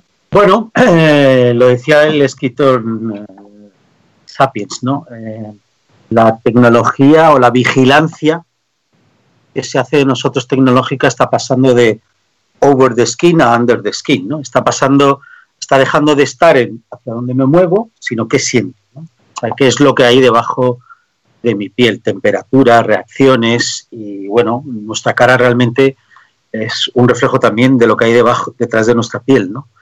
Me parece que la tecnología en sí no es mala, lo que es malo es la aplicación. Eh, esta misma tecnología de la que tú hablas es que se utiliza desde el Banco Mundial para confirmar que los microcréditos no se lo queda al intermediario, sino que le llega al beneficiario final y para eso hay tecnologías que han hecho ese reconocimiento facial tan eficiente que incluso en zonas donde no hay 4G, sino 3G simple y móviles no de ultimísima generación con reconocimiento facial, el receptor de la ayuda final del microcrédito final confirma al Banco Mundial que lo ha recibido, ¿no? Y no solamente la persona del medio. A mí me parece que tenemos que abrazar todas las tecnologías, pero tenemos que ser muy conscientes de cómo las utilizamos. ¿no? Esta misma tecnología que tú me has dicho puede ser para que eh, también decían, ¿no? Que miran tu reacción al discurso del, del jefe de Estado de Corea del Norte y si no te ríes cuando él haces uso flamas, pues te ponen una cruz, ¿no? Pero lo mismo te puede servir para este caso que te cuento del Banco Mundial o este que tú apuntas de, la selección, ¿no? Eh, bueno, no es la tecnología, es cómo la utilicemos. Es como la utilicemos. Y es que ahora mismo creo que mm, esa, esa falta de equipos multidisciplinares, de lo que hablábamos al principio, de equipos diversos, pero en todos los aspectos, hace que a veces se dé por bueno usos de las tecnologías o programaciones o diseños de la tecnología. bueno, esto vale. Mm, Date cuenta, por ejemplo, de, las diferentes razas, ¿no? También el problema que, que da eso. O sea, fue muy famoso hace dos años, creo que fue, un dispensador de jabón que fíjate tú, tontería a la manera, que era automático, y sin embargo a las personas de raza negra o de piel más oscura no le dispensaba jabón y tenían que ponerse un trozo de papel higiénico para que reflejase lo suficiente con la piel blanca para que les echase el jabón. O sea, imagínate que eso, eso alguien se dio cuenta y, y lo, eh, lo denunció, por decirlo de alguna manera, ¿no? Entonces el impacto se mitigó, pero cuando damos por supuesto ciertas cosas y nadie se atreve a, le- a levantar la voz, eso se da por supuesto que se queda así y muchas personas pueden quedar discriminadas. El impacto social de eso, a mí es que me preocupa mucho, la verdad. Eh, sí, ¿no? O sea, hay más que estamos en, esa, en ese pensamiento, ¿no? Yo creo que sí. Eh, bueno, eh, decías lo del dispensador de jabón, hay una, una startup que se llama Aguardio, eh, que hace uso eficiente del, del agua y han implantado en un dispensador de jabón una especie de juego para que los niños aprendan a lavarse las manos, ¿no? Pues es algo, otra vez, el mismo, no la misma tecnología, pero el mismo device, el mismo dispositivo puede tener un uso que con el sensor, con la programación equivocada, pues lo que tú dices, pero con el, el- el gamification adecuado, pues ayuda a que los niños aprendan a lavarse las manos porque hacen parte de un juego, ¿no? Bueno, otra vez es como nosotros implantemos la tecnología y la pongamos a disposición de los, de los usuarios, ¿no? no las tecnologías en sí mismas. No, por supuesto, o sea, cualquier cosa, cualquier tecnología se puede utilizar, pero hasta la cosa más tonta, o sea, estamos hablando de hasta un cuchillo, ¿no? Te puede servir para pelar las patatas o para causar un daño tremendo. Debe de ser la tecnología más antigua de la que disponemos. La rueda, ¿no? ¿O qué? ¿Tú crees que es más antigua la, la, la rueda No, que el cuchillo? necesitaran algo parecido a un cuchillo para darle forma a la rueda, pero ahora no me acuerdo. Yo apuesto por el cuchillo, ¿eh? No se me, me puede imaginar algo más, más antiguo que pueda ser una- un cuchillo o algo, o algo similar. Pero bueno, hablando de, estamos hablando de talento diverso y de tal, eh, ¿tú conoces algún algo que pudieses aportarnos? Y sé que es una pregunta bastante complicada, pero bueno, si no la sabes decir paso, pa- dices paso y no tengo ni idea. Eh, del vínculo entre la diversidad y la innovación y la competitividad, datos que sean más allá de los que habitualmente se conocen, de ciertos estudios como de la Boston Consulting Group o de Sodexo. O sea, hay algunos estudios, alguien se está preocupando de controlar cada vez más esto y proporcionar datos concisos. ¿Tienes alguna? Lo, lo- que nos nosotros tenemos que responder a cómo distribuimos el dinero de los gobiernos con criterios de diversity, diversidad y igualdad. ¿eh? Es decir, nosotros si de repente en un, un plazo específico hay 10 proyectos ganadores y 8 o 9 son solo chicos, o pues tenemos un problema. Eh, hay, es un criterio, ¿no? Eh, pero tengo que decir que cada vez más eso ya pasa. Es decir, eh, en el mundo del deep tech, ¿no? Eh, de la tecnología un poco más allá de la app de turno para el taxi o para pedir mi comida a domicilio, sino allí donde las tecnologías tienen que estar más conectadas a la innovación que pasa en las univers- universidades y los centros de innovación, de investigación, bueno, eh, la parte de las chicas en, eh, en, eh, en- en ciencia va creciendo. ¿no? Ahora mismo tenemos también otra iniciativa para Education Technologies, EdTech, donde claramente subir el porcentaje de mujeres que están en proyectos de innovación es uno de los objetivos claros, ¿no? Aunque sea un tema específico de Education Technology. ¿no? Di- digamos que eh, lo que suele ser igualdad es, algo que es ya casi un cero un uno. Si no hay igualdad ya tienes un problema. Y diversidad, pues sí, nosotros vemos que cada vez equipos más diversos, que además suelen ser equipos algo más remotos, es decir, que no necesario están bajo un mismo tejado, eh, sí claramente suelen tener más opciones de éxito porque incor- incorporan más eh, una mezcla de mentalidades que te ayudan a enfrentarte eh, a tus oportunidades de negocio de un mercado global. Un tipo en Ucrania, una tipa en Lisboa y otra en eh, París, pues no piensan solo en Ucrania, en Lisboa o Francia. piensan en Europa y además en Europa como mercado para luego competir a nivel mundial, porque incluso para ser el campeón en Europa de algo, tienes que tener un nivel de competitividad global. No eres campeón de Europa no tienes competitividad global. Un compañero mío de carrera, Jesús Encina, el idealista, eh, es líder en España, nú- número uno, número dos ya en Italia y número uno, número ya en, en eh, Portugal, pero idealista compite a nivel mundial en tecnología y en modelos de negocio. ¿no? Bueno, pues ahí tienes un ejemplo, ¿no? Claro, sí. Porque mira, el otro día hacía un pequeño repaso de lo que nos pasaba en España. Y fíjate, fue eh, porque me invitó uno, el partner que tenemos en, en Highbook en Perú, pues me invitó a, un webinar, ¿vale? O sea, que impartiese un webinar. Y la gente apuntada en el webinar hizo lo que siempre hacen las personas en Latinoamérica, que es no discriminar entre países. Eh, si lo hacen desde España, desde España. Si lo hacen desde Perú, Perú. Entonces había- allí había personas de Perú, de Bolivia, de Ecuador, de República Dominicana, de Chile, Venezuela, o sea, de todos los países que te puedas imaginar, ¿vale? Y además, sin ningún tipo de sorpresa, o sea, era todo, bueno, pues aquí estamos como siempre, ¿no? Sin embargo, si te das cuen- cuenta, o, sea, o mi criterio, es que España está súper aislada. España está súper aislada. Porque Bueno, en, yo- en Centro Europa, que tú lo conoces mejor que yo, mil veces mejor, también hay esa relación entre países. Sí, sí, nuestros, eh, nosotros tenemos equipos en Polonia y en Chequia y cada uno habla en su idioma, pero se entiende. Es decir, parecido al español, el portugués o el italiano cuando hablan y cada uno habla en su idioma y se entiende. ¿no? Lo que pasa en Latinoamérica no pasa aquí en Europa porque allí les une el idioma. Eh, el idioma, Sí, pero el lo que idioma quiero- en Europa es una de las grandes barreras para un mercado único europeo, para un mercado único digital europeo. Es, es un, es un- Pero, ¿y, y no crees que España está más aislado que Centro Europa? Por ejemplo, en Centro Europa yo veo que se entienden más.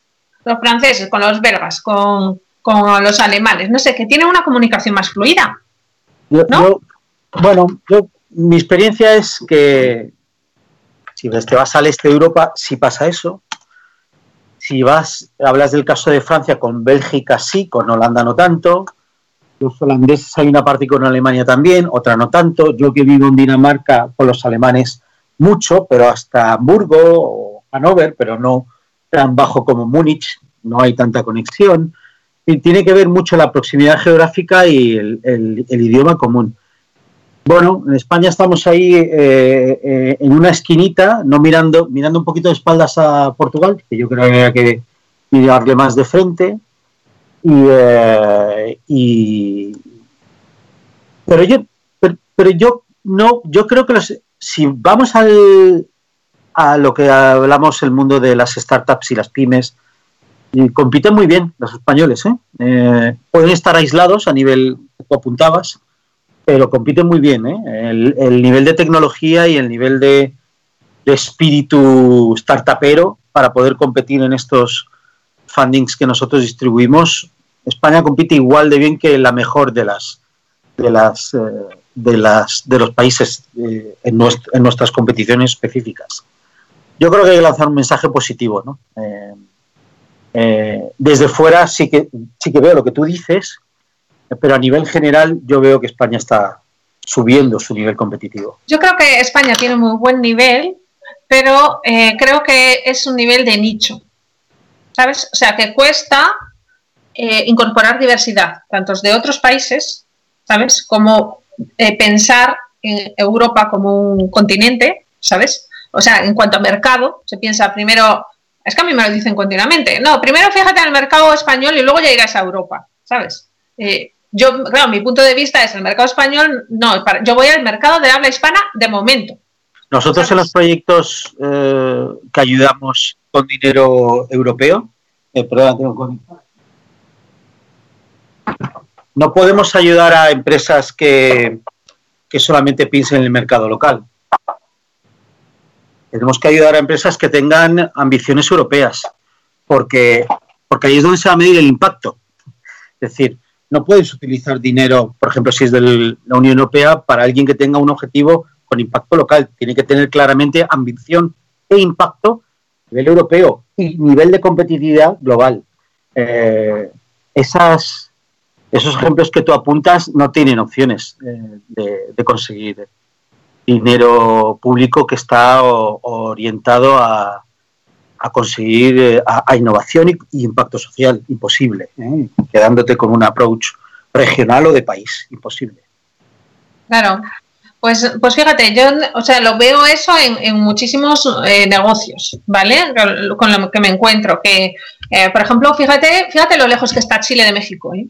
Fíjate, es que, es que está lejos de narices, ¿vale? Sin embargo, acuden a los mismos webinars, acuden a lo mismo, eh, utilizan proveedores de un lado y de otro y se ven parte de lo mismo. Yo veo, yo veo ahí dos, dos, dos cosas que ayudan ahí. Todos piensan en el mercado americano, no solamente en América, en Estados Unidos, no solamente en su país o su región, y les une el idioma. Entonces, efectivamente, cuando yo he estado en eh, Bogotá o en DF, están más cerca ellos que nosotros eh, de ellos, ¿no? Eh, y de hecho la comunidad es, emprendedora española no está tan tan conectada, ¿no? Hay algunas empresas de capital riesgo también que trabajan a los dos lados de, del Atlántico, pero no hay tanta comunidad entre nosotros y ellos como me lo cuenta Alejandro Vesga, el director de emprendedores, que están intentando hacer cosas juntos también con, Claro. Con, con sus homólogos en México y en otros países. ¿no? Es decir, que no es tan obvio que pase. No, no es tan obvio, pero sin embargo, por ejemplo, en el mercado estadounidense o de habla inglesa, sí que se ve esa perfecta comunicación entre United Kingdom y, y Estados Unidos, por ejemplo. Claro, pero No. es que hay una startup en Londres que quiere hablar con un capital riesgo y que no hable del mercado de Estados Unidos, no se come un rosco. Entonces, es otra vez la referencia de país y de foco, ¿no? Idioma y foco. Pues eso, pues entonces, eh, como ya se nos acaba el tiempo, pues si te parece, vamos a concluir. Bueno, hemos hablado de diversidad y hemos hablado también de cómo yo creo que ampliar el foco, porque eh, trabajar la diversidad, desde mi punto de vista, da una visión global. ¿No? Eh, que es un poco el reflejo de por qué te he traído a ti a la radio hoy, eh, Sanju, porque me parece que tú eres el ejemplo de visión global del mundo mundial. O sea, tu, visión, eh, tu diversidad intrínseca de forma de vida, de estilo de vida, de educación, de familiar, de todo, te da una visión global que hace que, que- que seas expansivo, ¿no? Y que, y que puedas tener una visión amplia que enriquece mucho, que creo como hemos visto en esta media horita. Y esa es mi conclusión. ¿Cuál es la tuya? bueno, insistiría en, en dónde te pones tú tu nivel de competitividad. Eh, yo que soy, estoy especializado en dinero europeo para europeos, eh, el nivel de claramente de, competitividad es cuando tienes la ambición global. Creo que ese es el mensaje especial. Yo creo que la diversidad la tenemos que entender eh, el talento, la captación de talento la tenemos que entender no solamente para competir en nuestros entornos naturales, sino salir de nuestra zona de confort, ¿no? Y en la zona de confort claramente para los europeos es triunfar en, en Estados Unidos o en China. ¿eh? No perdamos de vista o Japón, que parece que puede volver, en Corea, que se... Entonces, si nuestros competidores los hacemos a ese nivel, yo, yo, yo me intento comparar con Angel List en Estados Unidos. ¿no? Eh, me comparo con mi competidor obvio europeo. Entonces, bueno, eh, yo es lo, a lo que invito y a la conclusión que saco. Para que puedas ser eh, un campeón mm, en tu región o, en tu ámbito europeo, tienes que medirte a nivel mundial. Esta es la clave. Y eso solamente pasa con talento de todas partes. Entonces, eh, bueno, que, gente de India, de China, que también sean parte de, de tus equipos, ¿no? No solamente españoles, franceses. Totalmente. Nosotros en Highbook, nuestro equipo tiene 12 horas de diferencia horaria. Eh, Yo estoy en el medio. y la verdad es que me parece súper enriquecedor eso, ¿eh? Porque los puntos de vista son absolutamente diferentes. De hecho, hay algunas personas del equipo que, que es que ni siquiera me imagino su día a día. Y mira que hablo con ellos todos los días, pero me cuentan cosas que me cuesta imaginar cómo viven en, en- en el día a día de la grandísima diferencia que hay con vivir en, este, en esta burbuja estupenda que es eh, Torrelodones en Madrid o Madrid o, ¿sabes? Nosotros Es- vamos desde Bogotá hasta Singapur en Funding Box. Bueno, pues eh, yo desde, eh, desde Venezuela hasta India también hay unas cuantas. Hay unas cuantas, más o menos. Horas. Sí. Así que nada, pues invitamos entonces a todo el mundo a ese pensamiento global y diverso. ¿Qué te parece, Sanju? Sí, y ir a fundingbox.com y estar atentos a todas las oportunidades de funding que va a haber para startups diversas y con talento como las que trae María su programa. Bueno, pues genial, tomad nota a todo el mundo que, le pueda interesar, por favor, si no, tomad nota para contárselo a otra persona más. Y Sanjo, de verdad que ha sido un verdadero placer, como siempre, hablar contigo y que nos hayas dado ese aire, eh, vamos a decir, desde la estratosfera, ¿no? O sea, desde muy alto, desde un, un sitio muy alto. Muchas gracias a ti, María, y suerte como el libro. ¿Cómo va el libro, además? ¿Cómo va? ¿Va bien? Bueno, va bien, va bien, va Alegro. bien, la verdad. Cada vez más personas se interesan por este tema de una manera real y bueno, estoy encantada de la vida. Muy bien. Muy bien. Bueno, Buenos pues días. un beso, Hasta hasta luego. luego, adiós, adiós, adiós. It was a coming of age, a passing of time. It was my mind being made. more.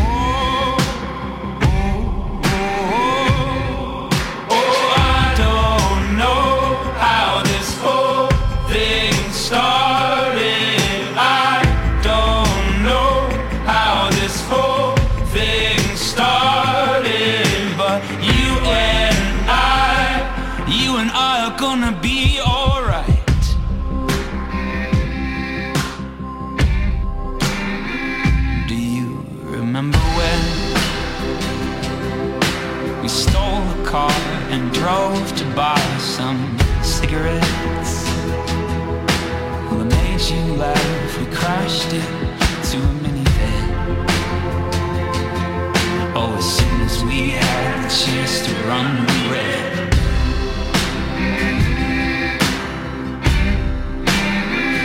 Do you remember when we were running from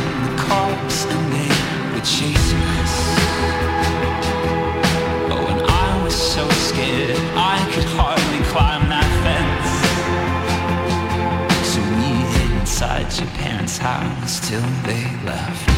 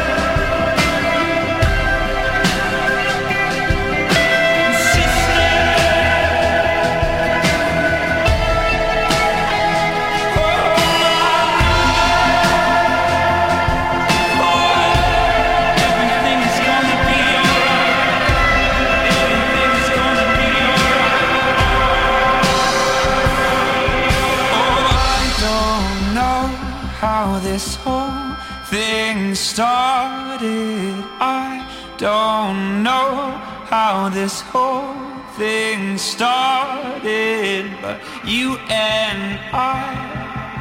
Oh, I don't know how this whole.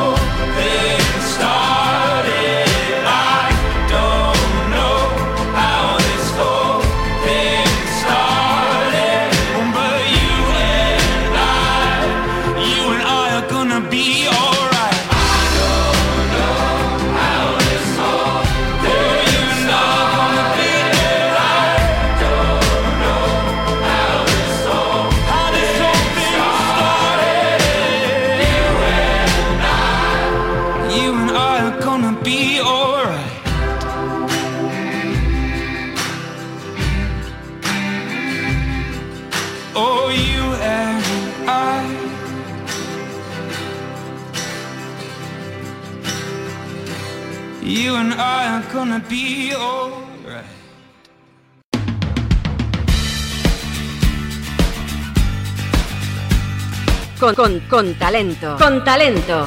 Con María Gutiérrez, Gutiérrez en másqueunaradio.com. Másqueunaradio.com. Más que una radio.com. La radio más online. Escúchanos en iTunes, iBooks, SoundCloud, TuneIn, en YouTube y por supuesto en nuestra web, másqueunaradio.com.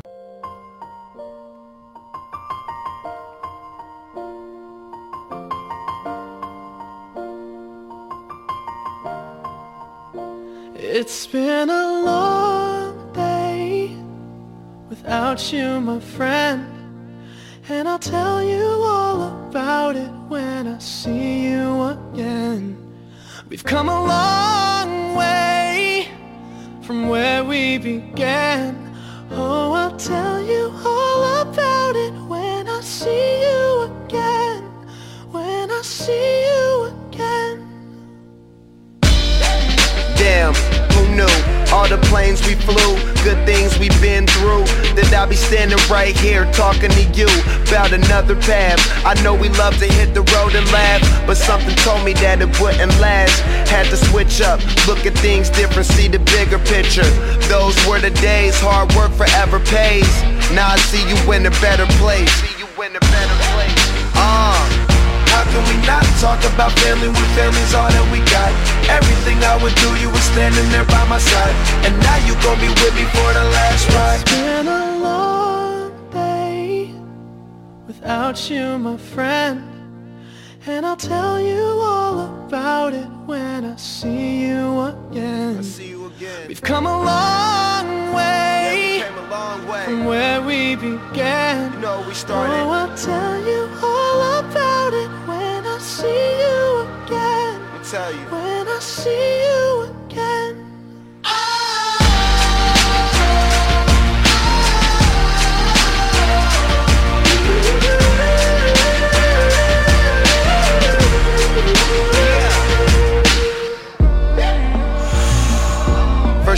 Go out your way and the vibe is feeling strong and what's small turn to a friendship, a friendship turn to a bond and that bond will never be broken, the love will never get lost.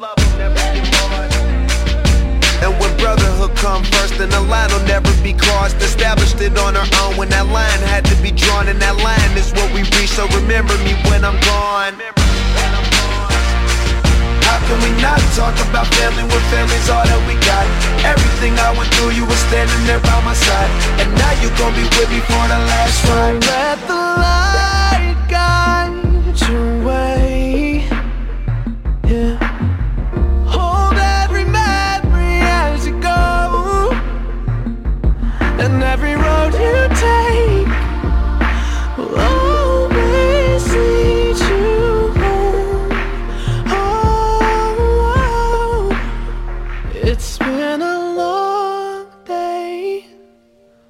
you, my friend.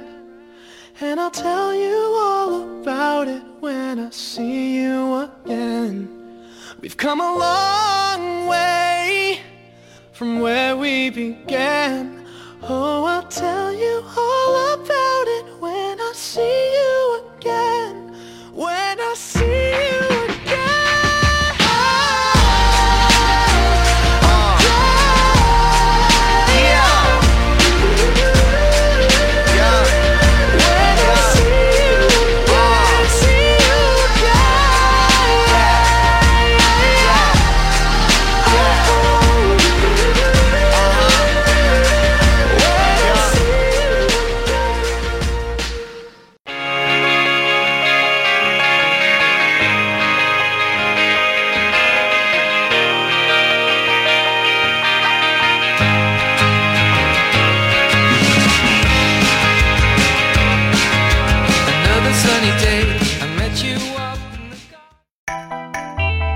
El que avisa no es traidor. En directo cada día en cancel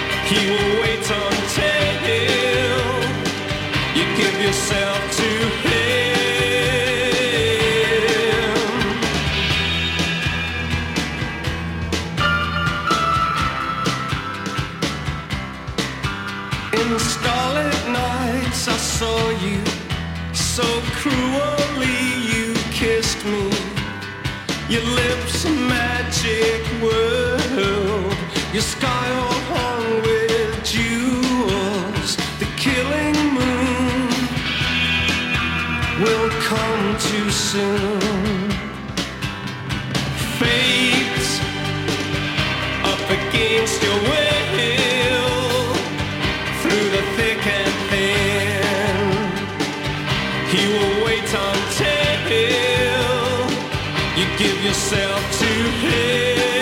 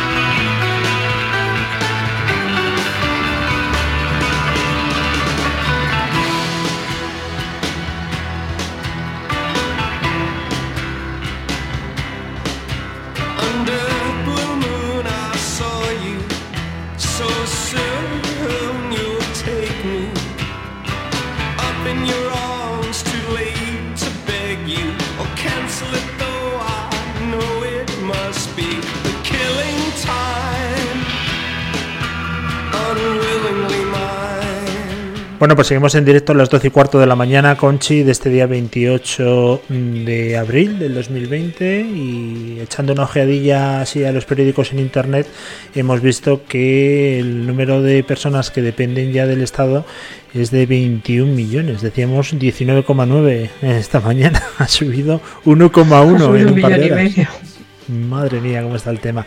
Pero bueno, para este cataclismo psicológico tenemos a María Hernández con nosotros, que hemos intentado hacer la conexión esta mañana, pero como tiene un palacio y tiene un castillo, pues se oía las salas con eco y parecía que estamos más en misa que en la consulta de un psicólogo. Ahora creo que ya está todo normalizado. ¿Qué tal María? ¿Cómo estás? ¿Qué tal, Luis? Pues bueno, ha, ha habido problemas técnicos, ¿no? Pero Ha habido problemas técnicos, pero se han podido solucionar, que es lo importante. Eh, María, bueno, vamos a, al lío y perdóname porque te hemos tenido que meter al final del programa, estaba previsto al principio, pero bueno, estás con nosotros y te lo agradezco un montón. Eh, te comentaba al principio, nos van a dar ya vía libre a los corredores, la gente que te está viendo a través de YouTube, está viendo una foto tuya con tu perrita y tú vestida de triatleta. Eh, con lo cual además estás especializada en psicología deportiva. Eh, me imagino que esto es un alegrón espectacular para los que amamos el deporte y salir a la calle a correr o hacer cualquier tipo de actividad. Pero viéndolo visto y como comentábamos al principio, los cambios y bandazos que da el gobierno, pues es posible que a lo mejor el viernes por la noche, en un decreto de última hora, un BOE a las 12 de esos que se suele leer Conchi por la noche, cuando todo el mundo está dormido y ella se pone a leer el BOE tranquilamente, nos digan que lo retroceden o lo retrasan eh, la medida dos meses más. En ese momento me puede entrar una frustración terrible y no sabría cómo, cómo reaccionar. Entonces, María, por partes, ¿cómo tenemos que gestionar eh, eh, ese subidón que tenemos, los corredores? ¿Y cómo gestionaríamos, y ya me anticipo, a esa posible frustración después de un subidón, como puede ser que nos dejen confinados en casa pues un mes más, por ejemplo? Bueno, pues eh, ahora mismo, como dices, ya estamos con cierta esperanza, ¿no? Porque vemos la luz al final del túnel, vemos que ya vamos a poder a- salir a, a correr, a andar. Eh, como estábamos comentando antes, eh, y os decía, la frustración es algo que vamos a experimentar pues desde pequeñitos y a lo largo de toda nuestra vida, ¿no? Porque la frustración eh, se produce cuando intentamos conseguir algo y al final no lo conseguimos. Eh, entonces, ¿qué se hace ante esta situación? Si realmente ocurre que, que finalmente no se pueda, no se pueda salir, pues eh, no nos queda otra que aprender a tolerarla. O sea, lo bueno, o sea, aunque la, la frustración nos vaya a acompañar a lo largo de toda nuestra vida, es algo que se puede aprender y a tolerar. En este caso, pues eh, los deportistas profesionales deberían estar más acostumbrados, ¿no? a Tener cierta tolerancia a la frustración, porque ellos viven con asiduidad eh, situaciones en las que no sale todo como les gustaría. Es decir, pues eh, no ganan ese partido que, que querían ganar o tienen una lesión y no pueden tener la forma física que les gustaría. Incluso para que te hagas una idea, eh, cuando tratamos con, con familias que sus niños están practicando un deporte, muchos padres y madres pues se preocupan de que bueno de que sus hijos no juegan todo lo que les gustaría o que tienen que estar en el banquillo. Y, y nada la- lo que les digo es que es una oportunidad eh, para que aprendan a tolerar la frustración que van a sentir a lo largo de su vida cuando intenten algo y no les salga porque esto es algo habitual, ¿no? No siempre conseguimos lo que nos proponemos. Entonces, eh, en situaciones de frustración lo que tenemos que hacer es aceptar esas emociones eh, que tengamos y aprender a, a tolerarla. Eh, según vayamos aprendiendo a tolerarla, es decir, eh, en la vida, cuando nos hayamos enfrentado a situaciones que no han salido como nos gustarían y hemos visto que hemos sido capaces de, superarlas, pues cada vez nuestra tolerancia a la frustración eh, va a ser mayor y vamos a, aceptar de manera más, más saludable eh, el resultado de lo que haya ocurrido. Pero María, yo creo que es muy fácil, y perdóname porque ahí te quiero meter eh, los dedos en los ojos, ¿no? Es fácil decir que hay que superarlo, pero me tienes que dar alguna recomendación, algún ejercicio que yo lo pueda practicar, porque yo te digo que como me llamé Conchi el viernes a las doce y media de la noche diciendo Luis, te jorobas, pero según el último BOE, mañana no sales, yo lo prim- mi primera reacción va a ser abrir la ventana y ir a por Pablo Iglesias, que es vecino mío. A ver, dame consejos para yo tranquilizarme y que aprenda a manejar esa frustración posible. Bueno, pues lo- algo que puedes hacer es intentar aceptar las emociones, ¿vale? Intentar comprenderlas. Es decir, pues, eh, ¿qué hay detrás de la frustración? Pues eh, siento rabia, pues porque me hubiera gustado, ya me había hecho mis expectativas, ¿no? De, de salir a correr y, y no puedo. Pues inten- intentar comprender qué, qué hay detrás y aceptarlo. Bueno, pues y tener cierta compasión contigo mismo, ¿no? De decir, bueno, pues es normal que en este momento que yo me he hecho mis ilusiones, pues me sienta enfadado, sienta rabia, y es normal que me, que me, que me sienta así. Y una vez que hemos normalizado y aceptado esas emociones que estamos sintiendo, que, que son normales a la situación que estamos viviendo, pues eh, vamos a ver, por una parte, qué hay en nuestra mano que podamos hacer. Eh, es decir, bueno, vale, pues mi idea era eh, salir a correr, no lo puedo hacer, pues voy a ver qué tipo de ejercicio puedo adaptar para hacer en casa y que por lo menos no pierda del todo mi objetivo. Es decir, no es blanco o negro, ¿vale? No es decir, bueno, puedo salir o no puedo salir. Eh, las personas que, que tengan un espacio en casa, que tengan jardín y pues terraza, lo tendrán más fácil, como a lo largo de todo este confinamiento, y el resto pues lo tendrán que seguir haciendo en casa. Y, y luego, eh, por otra parte, eh, lo que vamos a hacer es, eh, podemos buscar, si, si no somos capaces de controlar eh, esa ira y vemos que nuestras, eh, nuestros pensamientos negativos siguen como multiplicándose, ¿no? Vamos a intentar distraernos con, con una actividad que nos resulte agradable. Eh, son, eh, son las recetas ¿no? o consejos que daría para, para situaciones en las que experimentamos eh, frustración. Primero, intentar aceptar y entender qué hay detrás y, tener compasión con nosotros mismos y decir, bueno, pues es que es normal que, me sienta así. Y una vez que hemos conectado con la emoción, eh, esta es- va a ir desapareciendo, pero aún así, si vemos que nos sigue durando, vamos a intentar distraernos con algo que, con una actividad agradable.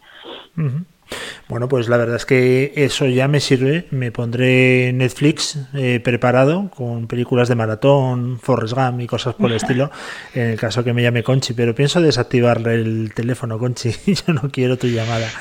Oye, María, te podemos localizar. Vamos a decirlo a- al público que nos escucha en psicologiamariahernandez.com, que es ahí donde pueden seguirte. Como psicóloga especializada en temas deportivos, hemos visto que este fin de semana se abrió pues pues eh, la veda para salir de casa a los más jóvenes, a los niños, que obviamente son los que necesitan hacer ejercicio de manera más asidua, porque bueno, lo necesitamos todos, eso está claro, pero un niño Mm. quieto es una cosa completamente inusual.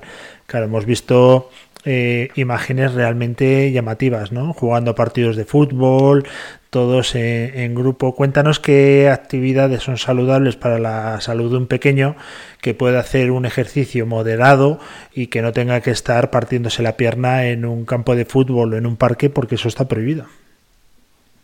Claro, bueno, yo no, o sea, soy psicóloga deportiva, pero no soy entrenadora personal.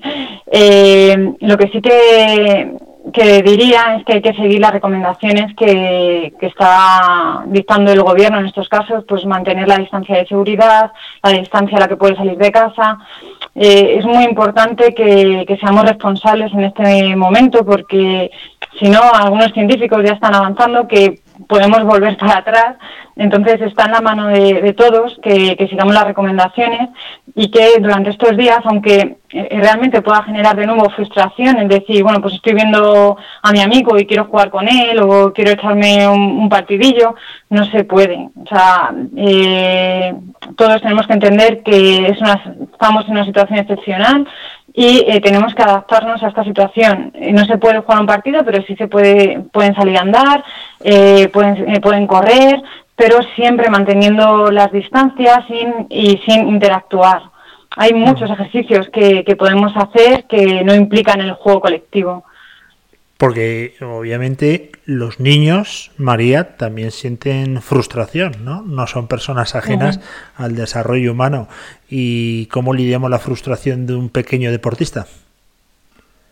Pues como os comentaba al principio, eh, no queda otra que se enfrenten a ella y que aprendan a tolerarla.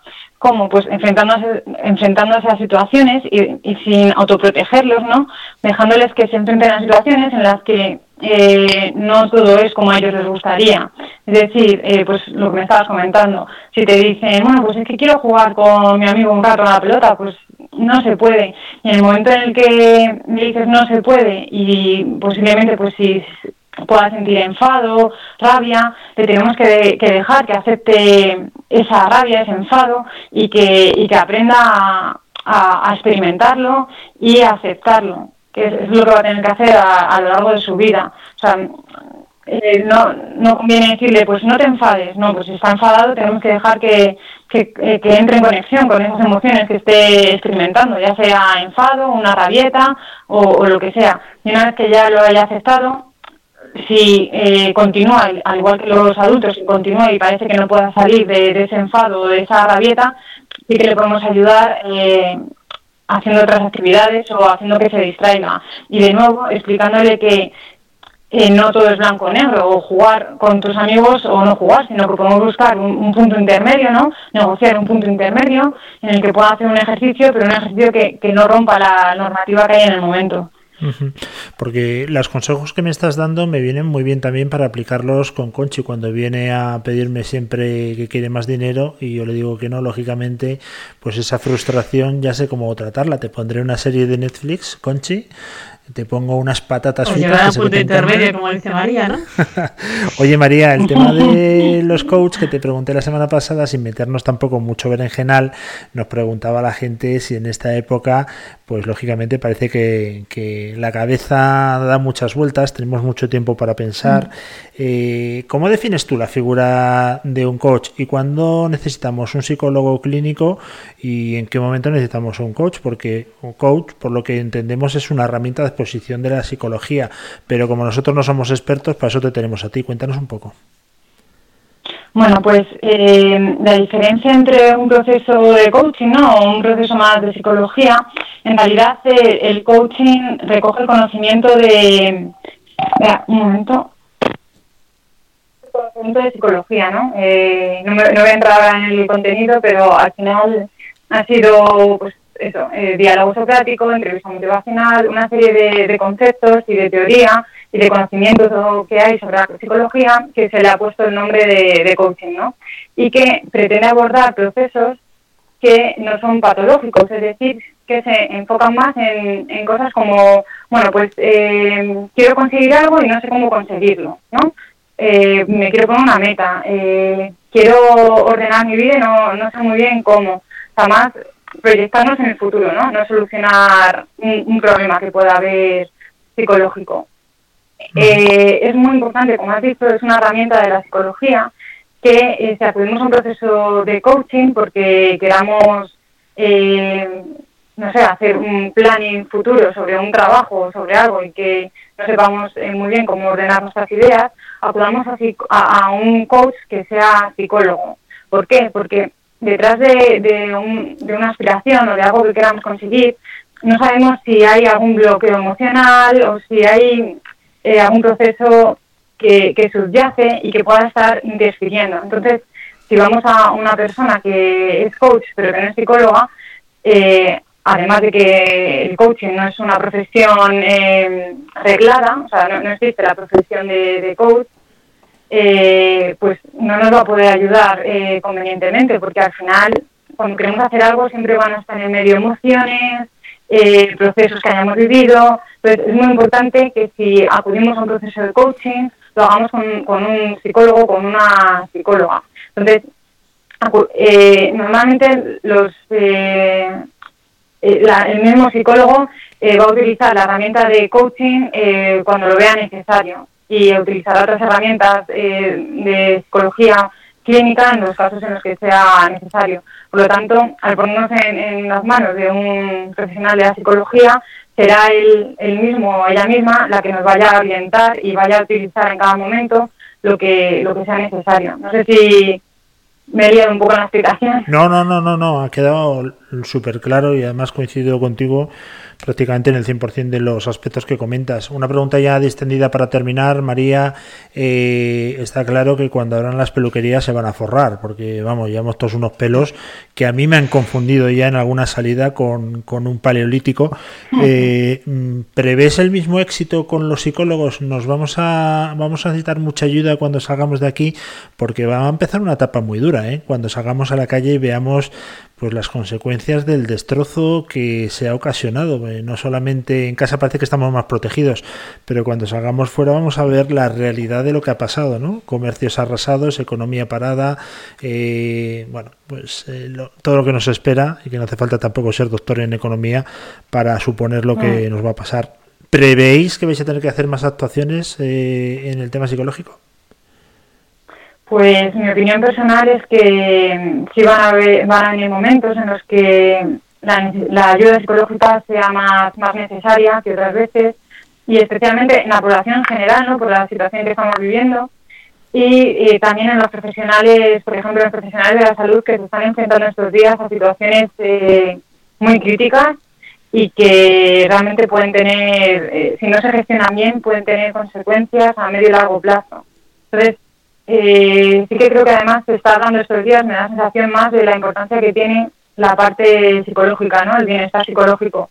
Entonces, creo que por ahí la sociedad se está concienciando respecto a la importancia que cuidemos no solo nuestra salud física, sino también nuestra salud psicológica.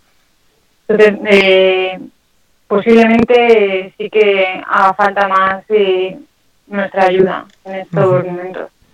Bueno, espero que en el caso de Conchi o en mi caso, eh, si lo necesitamos, pues nos hagas un buen descuento.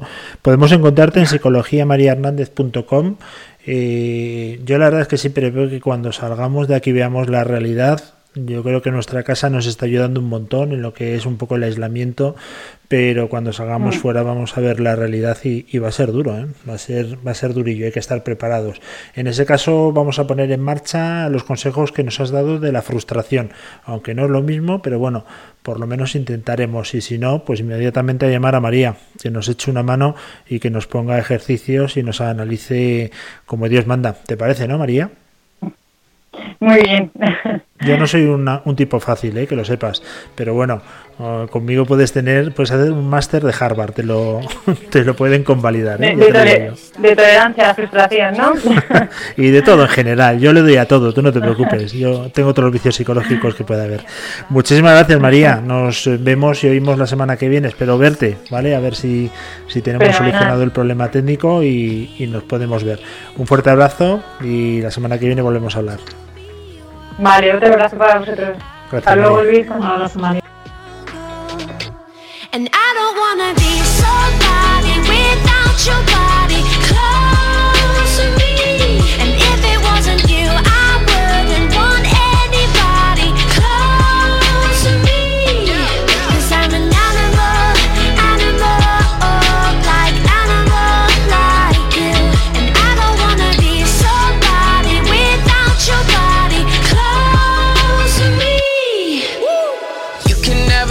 close for comfort. I had to cut my bitch off, she being stubborn. I make it known I fuck with you, not undercover. And when I jump in, I'm burning rubber. Iced out body, didn't go to college. Price tag popping, then you on the private. Don't say sorry, everyone's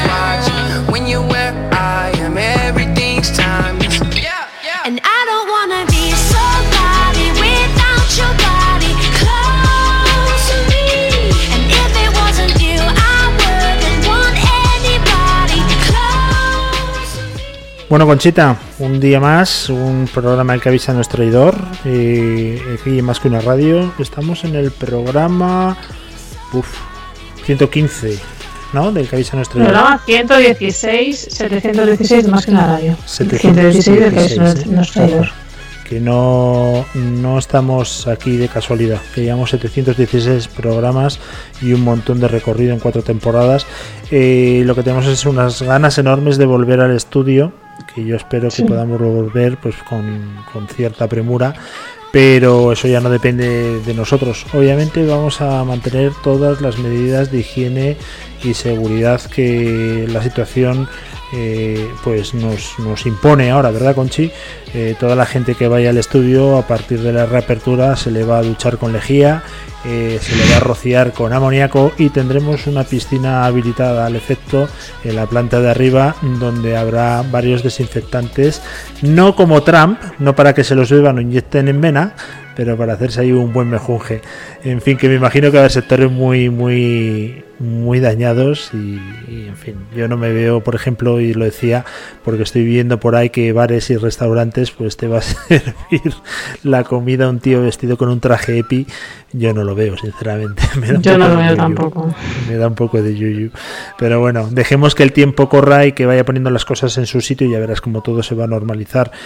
Así que nada, la distancia, la distancia social, perdón, en algunos temas a mí la verdad es que me va a venir fantásticamente bien, ¿eh? que nos acerque mucho. A algunas personas a mí me viene francamente bien. Eh, a dos metros, no te acerques.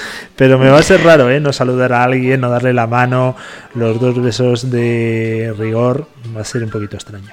Bueno, que nos extraño, vamos sí.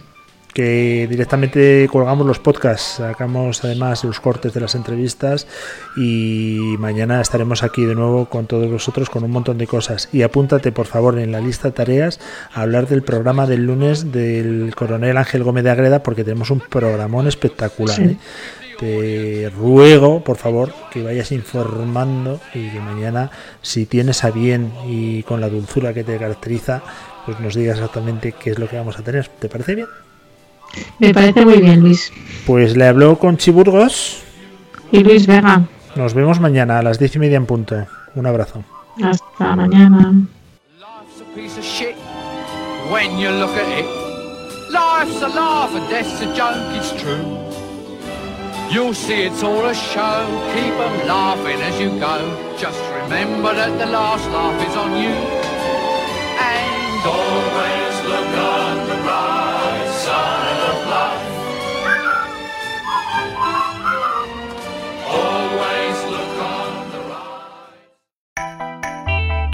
El que avisa no es traidor. Con Luis Vega. Mira que lo advertimos. El que avisa no es traidor. En directo cada día en más que